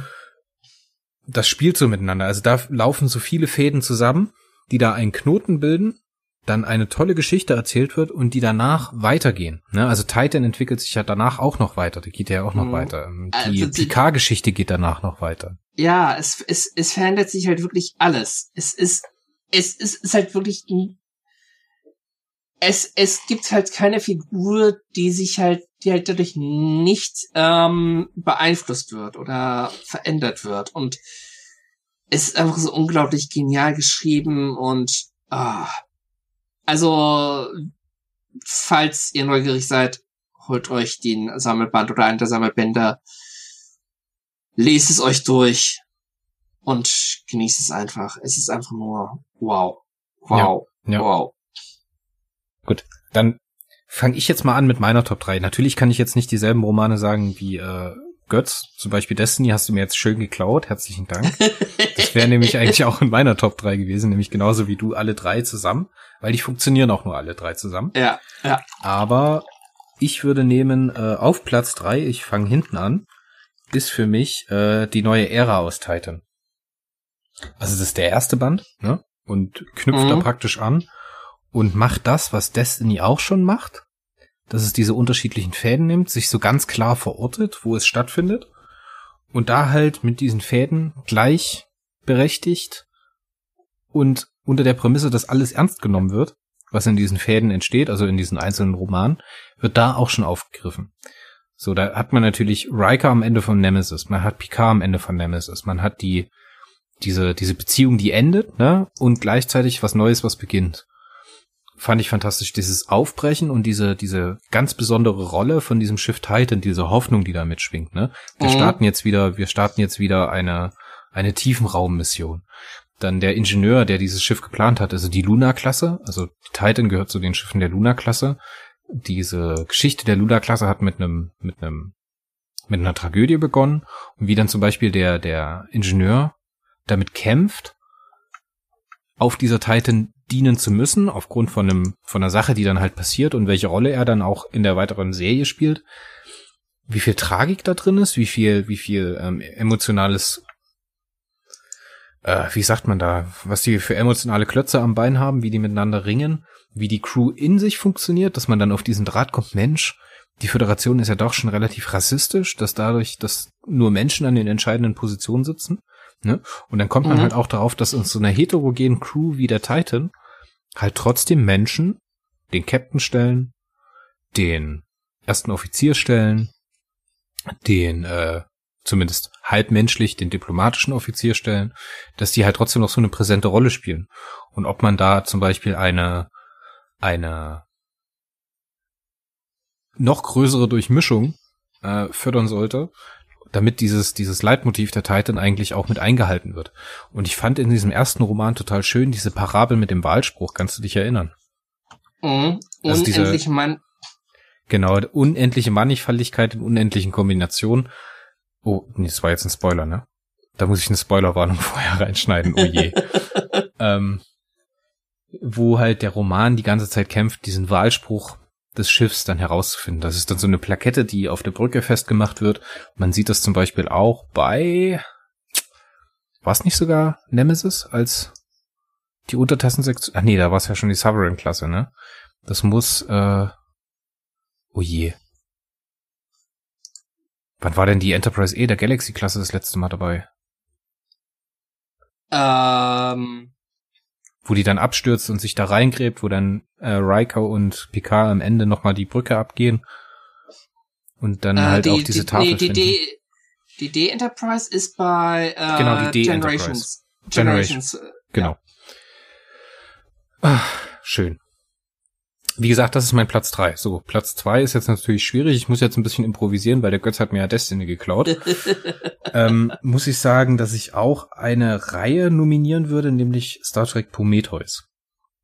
Mhm. Und zwar ist das die erste Reihe, die ich komplett als Reihe konsumiert habe. Ne? Also auch das ist ja in dieser neueren Science Fiction oder in dieser neuen Litverse-Literatur von Star Trek Novum gewesen, dass man da so was anderes erzählt hat, dass man deutsche Autoren daran lässt, also nicht Amerikaner, dass man denen so viel freie Hand gelassen hat, dass die sich dann halt auch mit dieser ganzen, mit dieser ganzen Verantwortung, die sie da tragen, gegenüber dem Fandom und dem Produkt eigentlich, auch wenn das jetzt den Lizenzgebern meinetwegen auch egal gewesen wäre, was sie da schreiben oder was nicht, mhm. ähm, fand ich ehrlich gesagt total toll. Ich fand die Geschichte total spannend. Ich habe mich da so ein bisschen ja an so einen hochwertigen Tom Clancy-Roman erinnert gefühlt. Weißt du, wie ich meine? Mhm. Ne, also da war wirklich Spannung dabei, da war Bedrohung dabei. Da war dieses komplett Unbekannte, man hat neue Sachen erfunden, man hat neue Probleme. Dieses Spiel zwischen Verlust, Freundschaft, Liebe war auch mit drin. Also es waren ja ganz viele Werte drin, die da ganz viel in mir gearbeitet haben und die mich halt auch mitgerissen haben. Mhm. Und die Prometheus ist natürlich so als Schiff total cool. Man äh, sieht das in Voyager, deswegen denke ich, können wir das spoilen. Ist auch direkt im ersten Kapitel es, von vom äh, Buch mit dabei. Es, es ist ein Schiff, ähm, das sich dreiteilen kann. Das heißt Multivektor-Angriffsmodus. Hallo? Das dreiteilt sich nicht, das hat einen Multivektor-Angriffsmodus. Ja, auf jeden Fall Platz zwei ist für mich Prometheus. Mhm. Weil ich auch den Christian Humberg total mag. Äh, Platz eins. Ja, Platz eins ist so ein Problem bei mir. Ist nicht unbedingt ein hochwertiger Roman, ist aber ein Roman, der für mich eine große Rolle spielt, weil der von einer besonderen Frau geschrieben wurde. Ganz am mhm. Anfang von den Star Trek Romanen, nämlich DC Fontana, äh, der Ruhm des Vulkan. Oder nee, Vulkans Ruhm, so rum der da praktisch äh, Fasern wieder aufgreift, nämlich diese ganzen Vulkanier-Geschichte und dann in einem eigenen Roman nochmal weiterentwickelt. Ne, total viele kleine Anspielungen auf TOS, total viele kleine Anspielungen auf TAS, also also the Original Series und the Animated Series, mhm. wo DC Fontana auch mitgearbeitet hat, fand ich total toll. Sehr, sehr toller Spock-Roman, tolle Spock-Geschichte und äh, vor allen Dingen total spannend, weil er mit Pike arbeitet als Captain und nicht als Kirk. Ne? Spock tritt da noch als äh, zweiter Offizier von Pike auf. Ist auf meinem Platz eins. Hm, okay. Möchtest du dazu noch was sagen? Hast du den überhaupt gelesen? Nö. Ich darf mal ein bisschen Eigenwerbung machen. Wir haben beim Project Stargazer, das ist auch ein Podcast über Star Trek Bücher, den ich mit dem lieben Tim mache, ähm, haben wir eine Folge auf jeden Fall auch über den DC Fontana Roman gesprochen. Wollen wir mit The Last Best Hope oder im Deutschen die letzte und einzige äh, Hoffnung von Una McCormick einsteigen? Ich glaube, dem ja. jüngsten Roman zum jetzigen Zeitpunkt, richtig? Ja. Ähm, naja, nicht der jüngste Roman.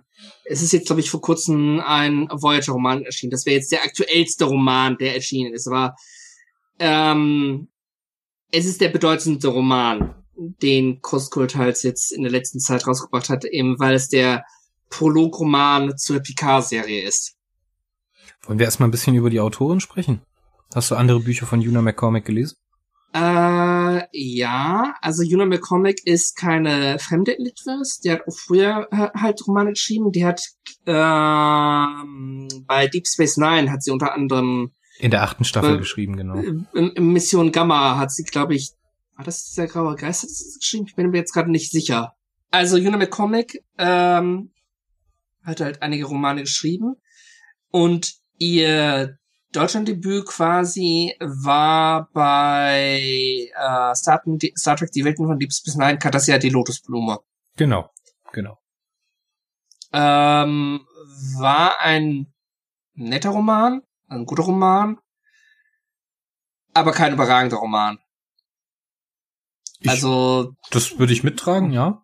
Ich muss sagen, ja. dass sie mir sehr, also als Autorin mag ich sehr ihre Art zu schreiben sie mag jetzt nicht immer die größten, größten weltenverändernden Ideen in ihren äh, Tie-in-Fiction-Romanen haben, aber ich finde es immer sehr, sehr intelligent und detailverliebt, wie sie mit den Charakteren umgeht. Hast du zum mhm. Beispiel den Tilly-Roman aus Discovery gelesen? The Way to the Stars? Äh, ich glaube nicht. Jedenfalls kann ich mich da gerade nicht dran erinnern. Da schreibt sie praktisch so ein Charakterstück, wie das ja ein Discovery-Roman immer gewesen ist, aber halt nicht als Science-Fiction-Geschichte oder als ähm, Wild-West-Geschichte, sondern als Coming-of-Age-Geschichte. Sie beschreibt da, wie, äh, wie das Verhältnis von Tilly zu ihrer Mutter gewesen ist, wie sie zur Schule geht, was sie für Probleme als Kind hat und wie sie so wirklich so geworden ist, wie sie dann am Ende in der Serie ist. Das fand ich immer sehr, sehr schön und es hat mich immer sehr, sehr mitgenommen. Ich habe, ich kenne jetzt die DS9-Romane nicht von ihr, ich glaube, das Einzige, was ich von ihr gelesen habe, war der Tilly-Roman und jetzt halt der Picard-Roman. Wie gesagt, ist nichts Weltenveränderndes. Es ist mhm. aber meiner Meinung nach immer, sie zeigt mir immer, dass sie sehr ähnlich in der, im Verständnis bei den Charakteren ist wie ich. Jeder nimmt das ja unterschiedlich wahr. Für jeden sind andere Charaktere wichtig. Aber bei ihren Text, also bei ihren Text, den beiden Texten, die ich jetzt gelesen habe, habe ich mich immer sehr wiedergefunden in meiner Meinung, wenn du verstehst, was ich meine. Mhm. Ne? Und das muss ich sagen, ist ja jetzt auch bei äh, Ruffy und bei äh, Picard relativ gut gelungen. Das hat für mich das wieder gespiegelt, was ich beim Schauen der Serie empfunden habe. Okay. Worum geht's denn eigentlich in dem Buch? Ah. Wir versuchen nicht zu spoilen, ja? Jedenfalls nicht allzu sehr. Ähm, ich bin überlegen, wie ich das ein bisschen zusammenfasse. Es handelt, es geht halt darum, dass Picard eine Hilfsmission startet, eine große, aufgrund gewisser großgalaktischer Ereignisse. Ähm, und diese Hilfsmission trifft halt auf diverse Hindernisse, Katastrophen und so, um dann am Ende eine Wendung zu machen, die in der Short Track Episode Children of Mars anges ähm, angesprochen wird, um dann den das Ausgangsszenario für die PK TV-Serie zu schaffen. Genau, und zwischen der fünften und sechsten Folge, zu, nee, vierten und fünften Folge zu laufen. Als Handlung praktisch. Es ist in der Veröffentlichungsform schon mal was Eigenständiges, was ich so vorher noch nicht erlebt habe, weil ich mhm. halt auch die anderen Serien nicht gleichzeitig mit den Büchern erlebt habe. Für mich war es ein Novum, du kannst mich gerne verbessern, wenn es da schon mal was anderes gegeben hat. Diese Geschichte, die im Roman erzählt wurde, enthält Spoiler zwischen zwei Episoden. So. Das nimmt also praktisch das Wissen, wie der Zuschauer der Folge 4, müsste es gewesen sein, wenn mich jetzt nicht alles täuscht, nimmt ihn mit in den Roman, erklärt die Vorgeschichte und schließt dann praktisch ab, um den Zuschauer für die Folge 5 vorzubereiten. Das heißt, dieser Twist, diese Beziehung zwischen der einen jungen Frau, der jungen Studentin und dem Professoren und dem Professor wird dann praktisch erst in der Serie, in der kommenden oder darauf folgenden Folge äh, für, den Zuschauer verständlich, ne? Weißt du, was ich meine? äh, da ich die Serie nicht das, da ich die Serie bislang noch nicht geguckt habe, nein. Es geht um die persönliche Beziehung von Jurati und Maddox. Uh, okay. Ne? Um, das, ähm. das weiß man praktisch in, beim Zuschauen der Serie noch nicht. Das wird dann im Buch erzählt und dann kann man praktisch mit der fünften Folge weitermachen so solltest du das auch verorten. Ne? Das ist, also für mich ist das was Neues und ich finde das total spannend. Und wenn zum Beispiel in der, in der PK-Serie weitere solche Romane entscheiden würden, würde ich es total toll finden, wenn man dann diese gleiche Form wählt, ne? wenn man diese wocheweise Veröffentlichung von den Folgen hat und dass man dann halt sagt, alles klar, ein Tag oder eine Woche bevor die, äh, keine Ahnung, siebte, achte, neunte Folge kommt, kommt dieser Roman, der diese Lücke dann schließt, ne? den Leser nochmal weiteres weitere Spannung dafür gibt. Und womit dann dieser, dieser, dieser krasse Einschnitt, der dann in der darauf kommenden Folge passiert, wesentlich mehr Gehalt bekommt. Ne? Also die Leute, die die Serie geschaut haben, ich sage jetzt einmal kurz Spoiler. Wer die Serie noch nicht geschaut hat, soll jetzt abschalten. Mhm. Ich weiß nicht, Götz, ob dir das jetzt wehtut, ansonsten halt dir bitte die Ohren zu. Ich bin relativ schmerzfrei, was Spoiler angeht. Am, in dieser angesprochenen Folge findet Picard den Maddox dann am Ende. Und die Dr. Gerati ist ja nicht bloß ähm, Robotikdoktorin, sondern auch ganz normale Humanmedizinerin. Und da der Maddox mies zusammengeschlagen wird in der Folge und die den dann retten, kommt er dann auf das Schiff von äh, Picard, von Rios und wird dann von Jurati behandelt. Dann kommt es aber zu der Situation, dass Jurati offenbart, dass sie andere Informationen hat, dass sie Hintergrundinformationen hat, die sie vermutlich vorher von dem Commodore bekommen hat.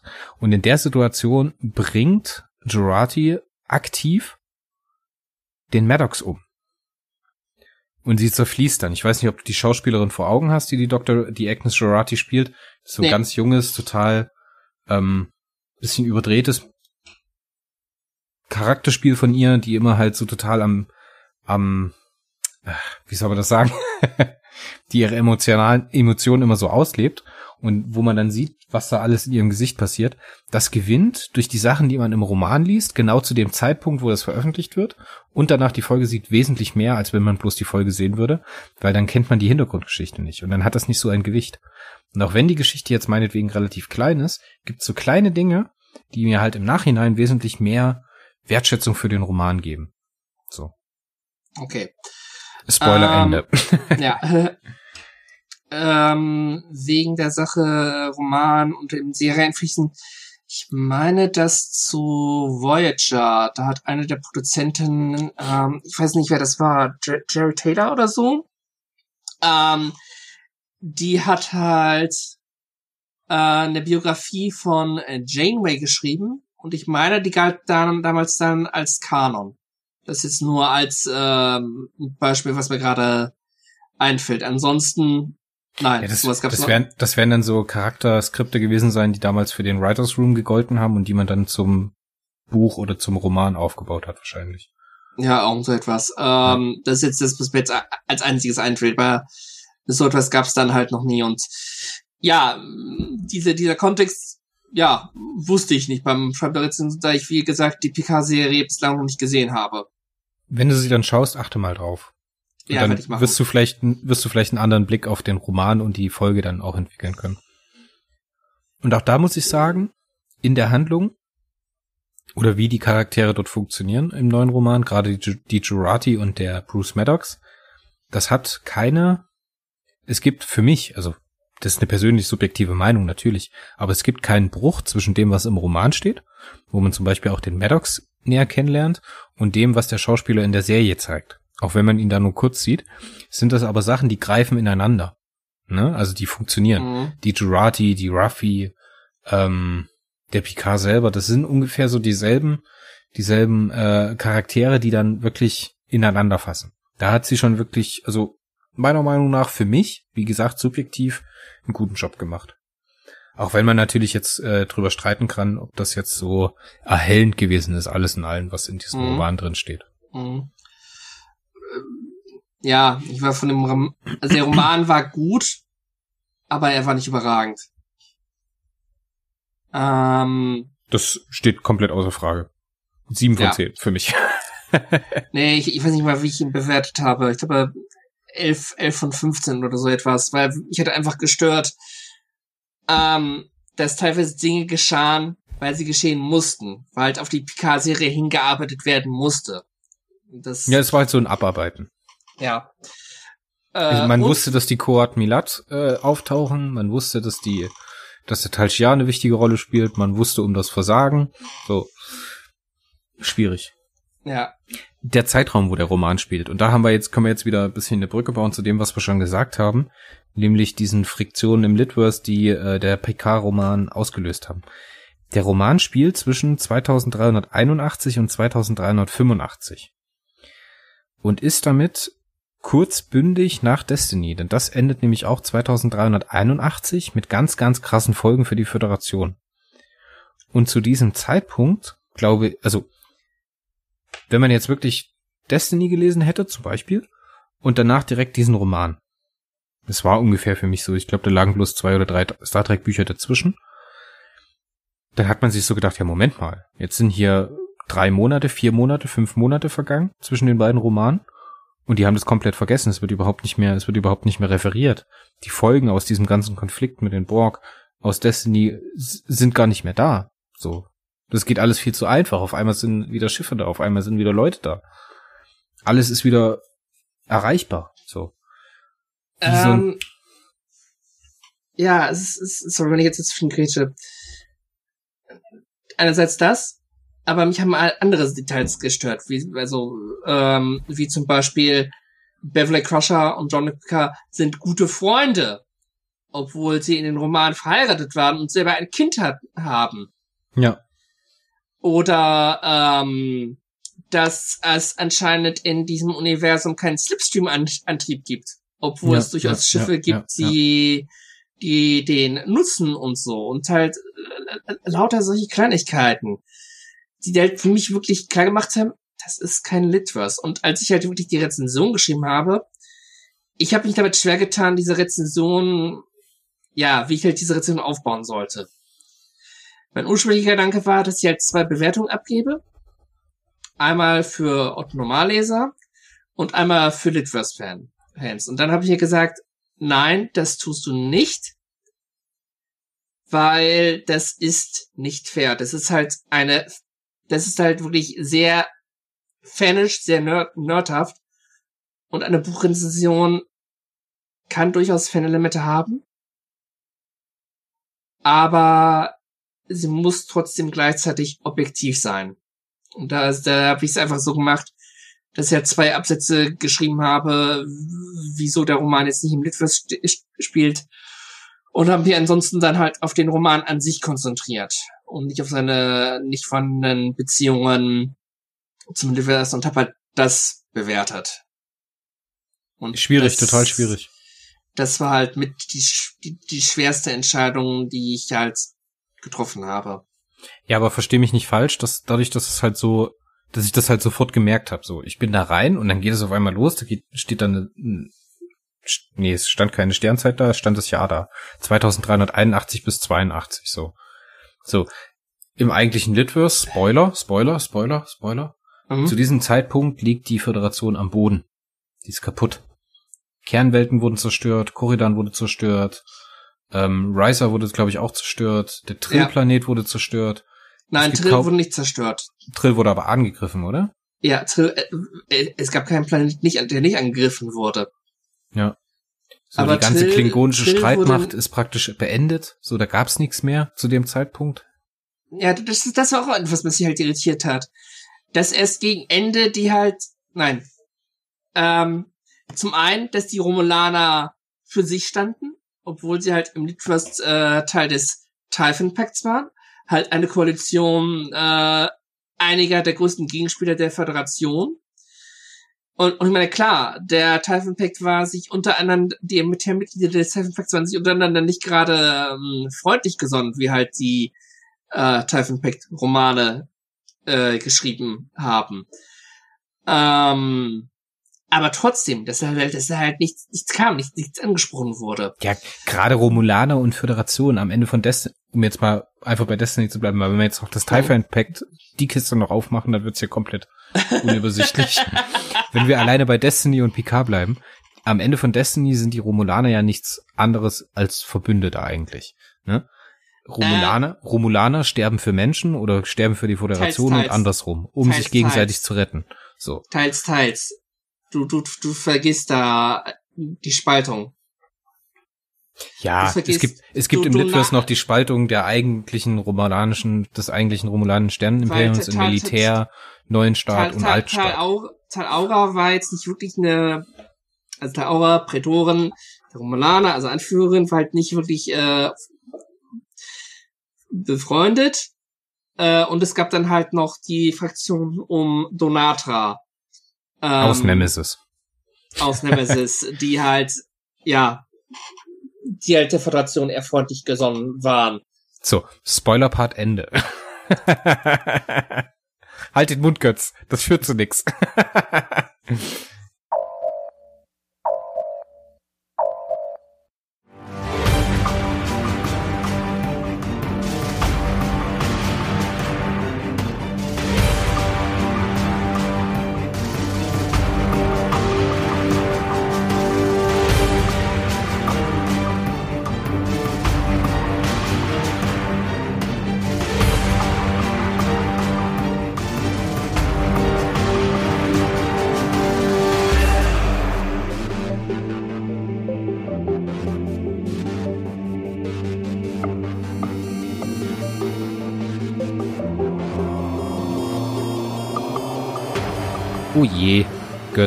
Jetzt haben wir ganz großen Mist gemacht. Beziehungsweise ich. Ich habe nicht aufgepasst. Okay. Einseitig nehmen wir das nämlich über den Online-Voice-Recorder auf und der unterstützt leider in der äh, freien oder frei verfügbaren Variante plus zwei Stunden. Und wir sind natürlich über die zwei Stunden gerutscht und jetzt haben wir leider ein bisschen was von deiner Tonspur verloren. Deswegen nehmen wir hier unverzüglich danach und definitiv keine Wochen später ähm, das Ende nochmal neu auf. Hallo Götz, wie geht's dir? Mir geht es gut. Äh, auch trotz oder Bist abgesehen der Umstände. Ich bin gesund, ich bin munter, ich bin in Isolation, äh, nicht in Isolationshaft, um mal gleich Gerüchte vorzubeugen. Und ja, ich genieße das Leben, so wie es kommt. Ja, wir müssen jetzt echt ein bisschen auf uns aufpassen, ne? Ja, das, Deswegen das ähm, wird schon werden. haben wir jetzt auch Zeit dafür. okay. Also, wir hatten gesprochen über den Roman. Wir sind leider beim Fazit ein bisschen unterbrochen geworden. Mhm. Äh, unterbrochen geworden? Macht das Sinn? Oder habe ich da schon wieder Knoten im Kopf? Ist ja auch egal. Wir sind da Also wir waren unterbrochen beim Fazit. Ja, ja. Wir waren beim Fazit. Ähm, ich würde dich nochmal bitten, nochmal ganz kurz deine abschließende Meinung zum Una McCormack-Roman zu Picard von dir zu geben. Ah. Also ganz kurz. Gut, aber nicht super. Es war Luft nach oben. Der Roman hatte, ähm, der Roman hatte meiner Meinung nach halt seine ähm, Fehler. Man hat halt einfach zu sehr gemerkt, dass er zu sehr mit Richtung, mit dem Gedanken geschrieben wurde, dass Picard den Status haben muss, er muss die Sternenflotte verlassen haben, wie es halt am Anfang der Serie ist. Und ähm, Du meinst, der ist zu sehr auf ein Ziel hingeschrieben. Exakt. Einfach weil es, es gibt Sachen, es gab halt so einfach Sachen, da habe ich mich dann am Ende gefragt, okay, schön. Äh, zum Beispiel die Tatsache, dass am Ende, wo das Kind praktisch in den Brunnen gefallen ist, die Idee Picard kommt, ja, lasst uns doch mal äh, Schiffe außerhalb der Sternenflotte rekrutieren, lasst uns doch mal bei den Klingonen nachfragen und so, oder bei unseren ander anderen Alliierten. Ja, nur äh, da war es schon zu spät. Und was mich halt da stört, ist, ist ähm, der Gedanke kam zu spät. Und bei einer Person wie Picard, der ja wirklich ein Veteran ist, der wirklich schon einiges mitgemacht hat, der müsste eigentlich wissen, ähm, ja, es ist schon gut, dass die Sternenflotte da ähm, einiges gestemmt hat, aber wäre es nicht eigentlich logischer, da auch mal äh, außerhalb der Sternflotte anzufragen? Ich meine, Ja, ja. Vor allen Dingen, weil das im Litverse auch wieder so wenig funktioniert. Ich meine, wir sind dann, ich glaube, ich hatte es noch im Cast gesagt, ich weiß es jetzt nicht mehr genau. Also bitte verzeiht mir, wenn ich mich wiederhole. Wir sind da am Ansatzpunkt von Last Best Hope, sind wir praktisch bei 2381 bis 82, ist der erste Zeitraum, der beschrieben wird. Und da sind wir eigentlich in einer Situation, wo ähm, Romulaner, Klingonen und äh, Föderation nach dem Borg-Konflikt, nach dem großen letzten abschließenden Borg-Konflikt ähm, Schulter an Schulter stehen. äh, Und nicht ganz Schulter an Schulter. Da muss ich dich. ja, aber für ein, füreinander eintreten. Also warum jein, lassen die, jein, finden die Klingonen jein. so überhaupt nicht statt? Ähm, du musst halt jetzt jetzt muss ich halt mein Nerdwissen auspacken. Ähm, du du du äh, unterscheidest da nicht gut genug. Ähm, es gab halt nach der Borg-Krise quasi zwei Romulanische, Staaten. Es gab einmal um ähm, Donata, die, die, die dieser romulanischen Staat, und es gab dann um äh, Praetor Tal Aura die anderen Romulaner. Und diese Romulaner von, de, von um Tal es gab insgesamt drei. Es gab insgesamt drei. Also jetzt mal muss ich gegen Nerdwissen auspacken. Okay. Es gab drei. Es gab einmal das alte Imperium um äh, Tal Aura Mhm. mit dem Prätor. Dann gab es die freien romulanischen Staaten. Und dann gab es ähm, das romulanische Militär um Donatra und Suran.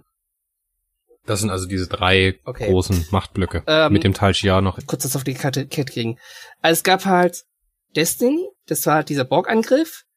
Und nach Beste Destiny kam dann halt Einzelschicksal raus. Und Einzelschicksal hat halt in den Typhon Pact hin, hin und hineingeführt. Und der Typhon Pact hat sich halt zusammengesetzt aus halt den Romulanern um Tal Aura, äh, dem Breen, ähm, den, Den Gorn. den Gorn, Den Gorn? Äh, dann die äh, die- diese Kristallwesen, ich weiß jetzt gerade den Namen nicht. Tolianer. Tolianer, also die Tolianer. Ähm, Genau.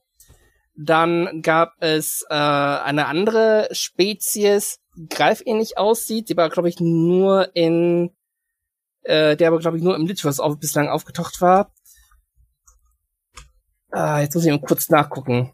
Ich, ich guck grad nach. Ich guck grad nach. Für deinen Gedanken zu Ende. Ich guck nach. Es gab halt ähm, sechs Mitglieder des Typhon Pakts. Ja, jetzt habe ich sie. Also ähm, Romulanische Sternenpension, St. Kitty-Koalition, äh, die Breen, Gorn, Toliana und den Kinchaya. Und die haben halt untereinander äh, fleißig integriert und irgendeiner von diesen Fraktionen hat halt am Ende dafür gesorgt, dass halt Donata ähm, ja vergiftet wurde und dadurch halt sich ihr Imperium aufgelöst hat und beziehungsweise von ähm, dem romanischen Sternimperium wieder eingegliedert wurde, wobei allerdings auch da Tal Aura irgendwann ins Gas biss, wenn ich das jetzt richtig auf die Kette kriege. Das ist jetzt natürlich auch ein krasser Spoiler, das hätten wir vielleicht vorher mal sagen müssen. Götz. Sorry, ich, ich bin, wenn ich zu sehr halt versuche, da Sachen zu erklären, vergesse ich das gerne. Außer ja, also wie gesagt, das steht halt, das steht halt so aus dem Litverse raus und findet da irgendwie keine Anknüpfung. Und ich kann es mir nicht erklären, warum die Klingonen oder die anderen Staaten da überhaupt kein, keine Rolle spielen. Ich meine, Entweder wollte man es bewusst klein halten oder man hat es halt einfach ignoriert. Selbst wenn man, wenn man das Litverse ignoriert ähm, und sich nur auf die Fernsehserien konzentriert, die Klingonen waren auch in den Fernsehserien die Alliierten der Föderation. Siehe Deep Space Nine. Und klar, zwischen Klingonen und Romulaner, äh, ja, das sind äh, Erzfeinde. Aber ich denke, da diese hätte sich durchaus irgendwie was arrangieren lassen. Ja. Ja, auf jeden Fall verschenkt. Also hängt da so ein bisschen in der Luft. Ja. Dem würde ich auch folgen. So als Star Trek-Roman muss ich sagen, ist er gut. Er gewinnt sehr stark davon, wenn man ihn mit der Serie konsumiert, wenn man ihn da an der Stelle, wo er auch entstanden ist oder herausgekommen ist, liest. Da macht er, macht er einen guten Job als Star Trek wirklich Tie-In, also viel mehr Tie-In kann man eigentlich nicht sein als mhm. äh, dieser Last Last Hope, das muss man auch dazu sagen. Mm, ich finde es ein bisschen schwierig, dass da viele ähm, Charakterstränge oder viele Charakterstücke oder Teile von Charakteren in diesen Roman ausgelagert worden sind. Ich hatte da mit Mario im Perry Rodencast schon drüber gesprochen. Mhm. Ähm, wir sind da hier und da mal ein bisschen abgeschwiffen und da auch in die Star Trek Literatur oder in die Literatur oder in die crossmediale Ausschlachtung von Star Trek ich finde das immer nicht gut und ich finde das ehrlich gesagt ziemlich scheiße, wenn man dann so zentrale Sachen oder solche Sachen, wo man, wo die äh, Charaktere etwas dran gewinnen, ähm, wenn man das dann so auslagert und dem eigentlichen Zuschauer der Fernsehserie vorenthält, weil nicht jeder, der die Fernsehserie sieht und die Charaktere mag, wird das Buch in die Hand nehmen. Das sieht man an den Verkaufszahlen und das sieht man an den Zugriffszahlen bei Amazon Prime, wie das halt abgeht oder eben nicht.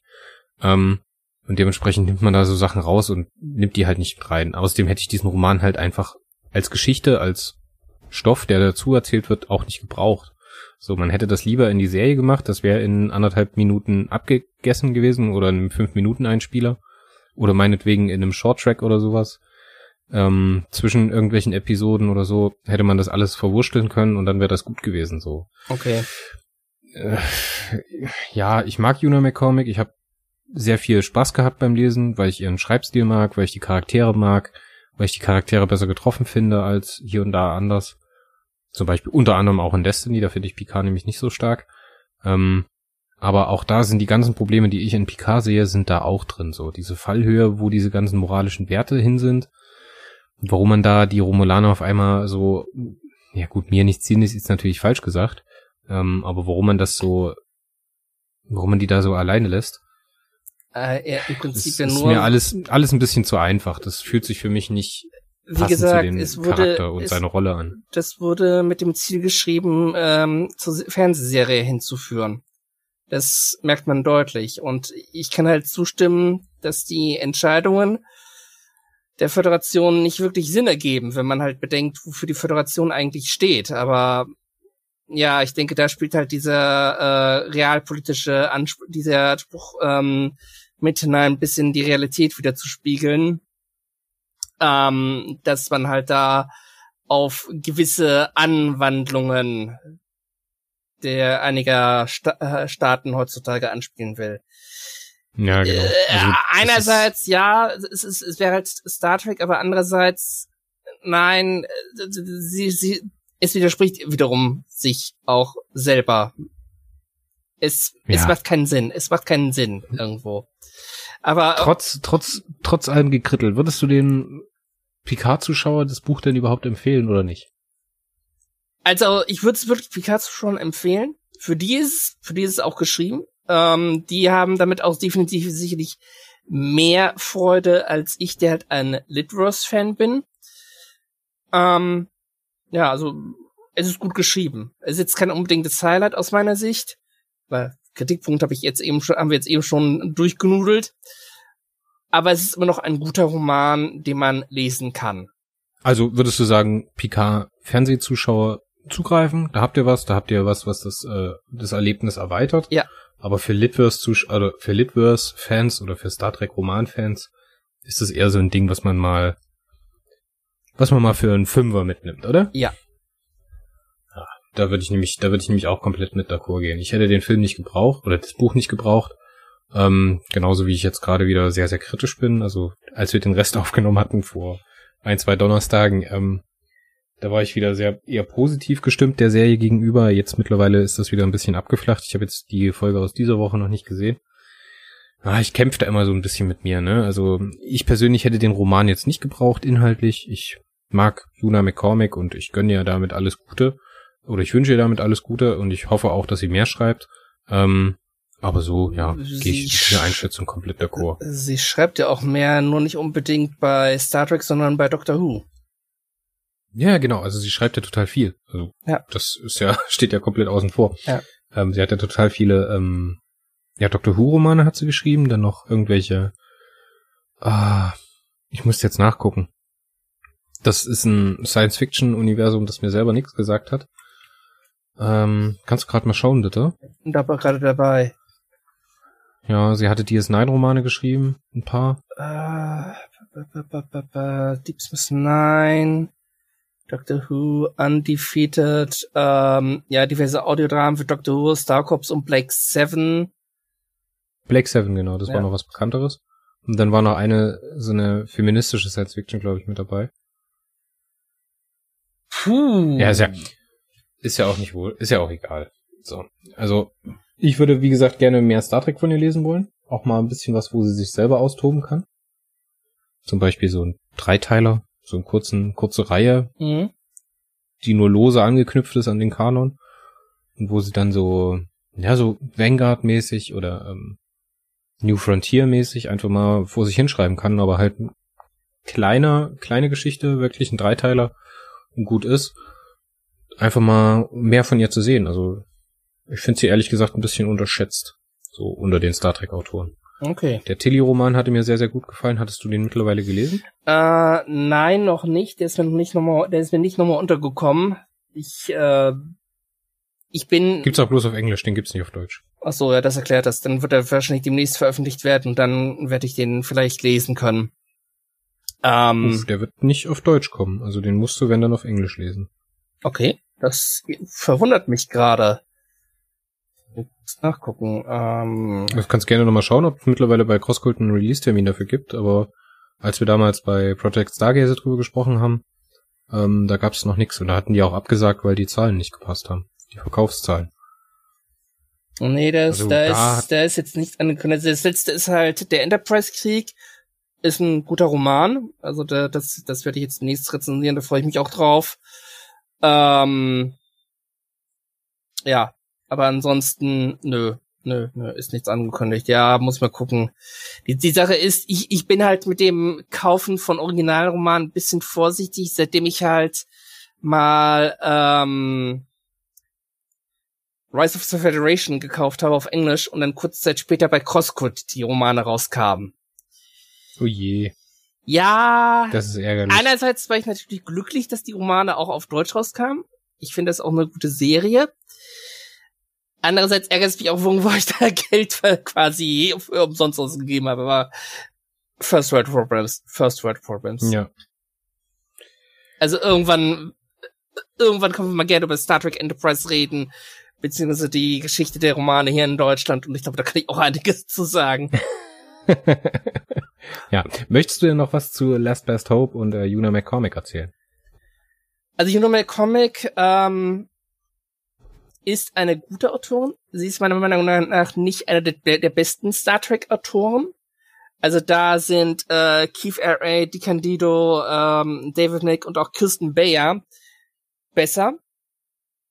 Ähm, aber sie Ach, Kirsten Bayer weiß ich nicht. Also die Voyager-Romane kann man nicht lesen. Also da ist Kirsten Bayer wirklich fantastisch. Nee, muss ich und ich bin jemand, der mag die Fernsehserie nicht. Und dass ich jetzt die Romane-Serie mag, ist eigentlich ein gutes Zeichen. Ähm, ja. Also sie, sie gehört nicht unbedingt zu meinen Top-Favoriten, aber sie ist einer der besseren. Man kann ihre Romane lesen und sie sind kein Totalreinfall.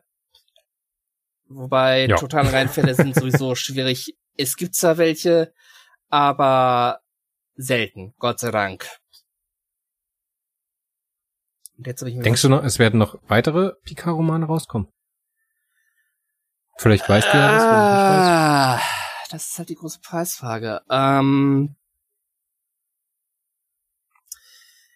ich meine halt irgendwo mal gelesen zu haben, dass halt Pocketbooks, die halt die Lizenz in Amerika haben, sich jetzt mehr so auf ähm, The Original Series und Discovery und das Kelvinverse äh, konzentrieren werden. Und ja, Picard-Romane wurden jetzt bislang keine neuen angekündigt. Es ist auch ein bisschen schwierig, da jetzt, glaube ich, ähm, Romane über eine Serie zu schreiben, die wirklich auf einen einzigen Charakter fokussiert sind. Fo- Fokussiert ist. Weil Picard, ja, das sagt schon der Name. Picard steht im Mittelpunkt. Und nicht irgendwelche anderen Figuren. Man könnte zwar theoretisch Tie-Ins schreiben, das ist auch schon wieder so ein Aber das hat, bisschen. ja, das hat ja bei Last Past Hope relativ gut funktioniert. Ich meine, da stand Picard jetzt auch nicht die ganze Zeit im Mittelpunkt. Da ging es auch viel um Ruffy, um Jurati und so weiter. Ja, aber Picard war halt der Hauptdarsteller des Romans. Die anderen Figuren, äh, anderen, die anderen Figuren wie Jordi LaForge kamen auch vor, aber man hat halt wirklich gemerkt, Jean Picard steht, steht vorne. Ist der Haupt Hauptcharakter, der Haupthandlungsträger, Träger. Ja, vielleicht gibt's ja die Möglichkeit, bei der zweiten Staffel nochmal irgendwo was unterzubringen. Und ich finde das eigentlich ganz schön. Ich lasse mich Wenn überraschen. das so ein bisschen, wenn das nicht wieder so wird, ne, vielleicht ein bisschen anders, vielleicht ein bisschen weiter. Oder vielleicht so einen, so einen Substrang, der da erzählt wird. Vielleicht die Vorgeschichte von Ruffy nochmal, das könnte mich interessieren. Oder die von Rios. mhm. Ähm, was da, also mittlerweile hat, ich weiß nicht, hast du die Serie mittlerweile gesehen? Nein, Okay. ich nehme Mittlerweile weiß man ja ein bisschen mehr, was in seiner Geschichte passiert ist. Ich nehme es Ähm, mir immer wieder vor, aber ja, irgendwie irgendwie kommt da immer wieder was dazwischen. ist wie bei dieser Aufnahme. Ja, ja, ja. Ja, also da könnte ich mir vorstellen, dass da noch was kommt. Ich würde mich auf jeden Fall freuen. Ich finde sowas toll. Ich mag auch Tie-in Fiction, muss ich sagen. Okay. Ne? Ja. Götz. Wir hatten ja eine fixe Idee, ähm, dass wir noch weiter podcasten wollen über Star Trek Bücher und äh, du hattest ja auch schon was rausgesucht. Ja, und zwar die Star Trek Titan-Reihe, beziehungsweise die ersten drei Romane. Genau. Ursprünglich Wir wollten. wollen jetzt nicht einzelne Bücher besprechen, das mache ich vielleicht im Project Stargazer dazu, äh, aber wir wollen uns die Romanreihen mal als Ganzes anschauen. Mhm. Und da fangen wir mal an mit den ersten drei Büchern von Titan. Ich habe auch schon angefangen zu lesen und bin schon auch der Hälfte vom zweiten Buch. Also ich freue mich drauf. Ich freue mich wirklich drauf. Alles klar. Weil das wird interessant werden. Hast du noch irgendwelche spannenden Entwicklungen aus den letzten Wochen, die im Litverse passiert sind? Oder können wir den Podcast jetzt an der Stelle schließen, ohne dass wir Ähm. wieder die Hälfte der Aufnahme vergessen oder vermissen lassen? Nö, also ich bin vielleicht weiter fleißig am Lesen. Ich bin jetzt, glaube ich, im Jahr 2013 angekommen, was die, was, was die Pflicht normale geht. Ähm, Star Trek Discovery habe ich jetzt durchgelesen, den einen Roman und dann steht noch ein Voyager-Roman bevor. Naja, was steht mir bevor? Den werde ich dann noch besprechen und ja, das wird schön werden. Also immer wieder regelmäßig auf warpower.de reingucken, wenn eine Romanrezension äh, online kommt. In fast allen Fällen bin ich derjenige, der das schreibt.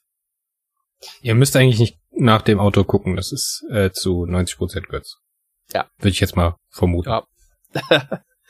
Mario hat auch ein paar. Hat- Hm? Red du. Ich wollte jetzt eigentlich die Aufnahme beenden, aber Mario hat, was hat Also Mario hat auch äh, ab und zu ein paar Romane besprochen und Aber keine, aber keine Star Trek nee, Romane. nee, oder? also Star Trek Romane sind wirklich mein Metier. Aber nun gut. Jo. Das wär's. Dann machen wir den Sack zu. Ja. Götz, ich freue mich auf die nächste Aufnahme mit dir. Ich mich und, auch. Äh, Oh. Bis zum nächsten Mal. Bleibt gesund. ja, bis, ja, auch da draußen. Bis dann. Ciao. Ciao.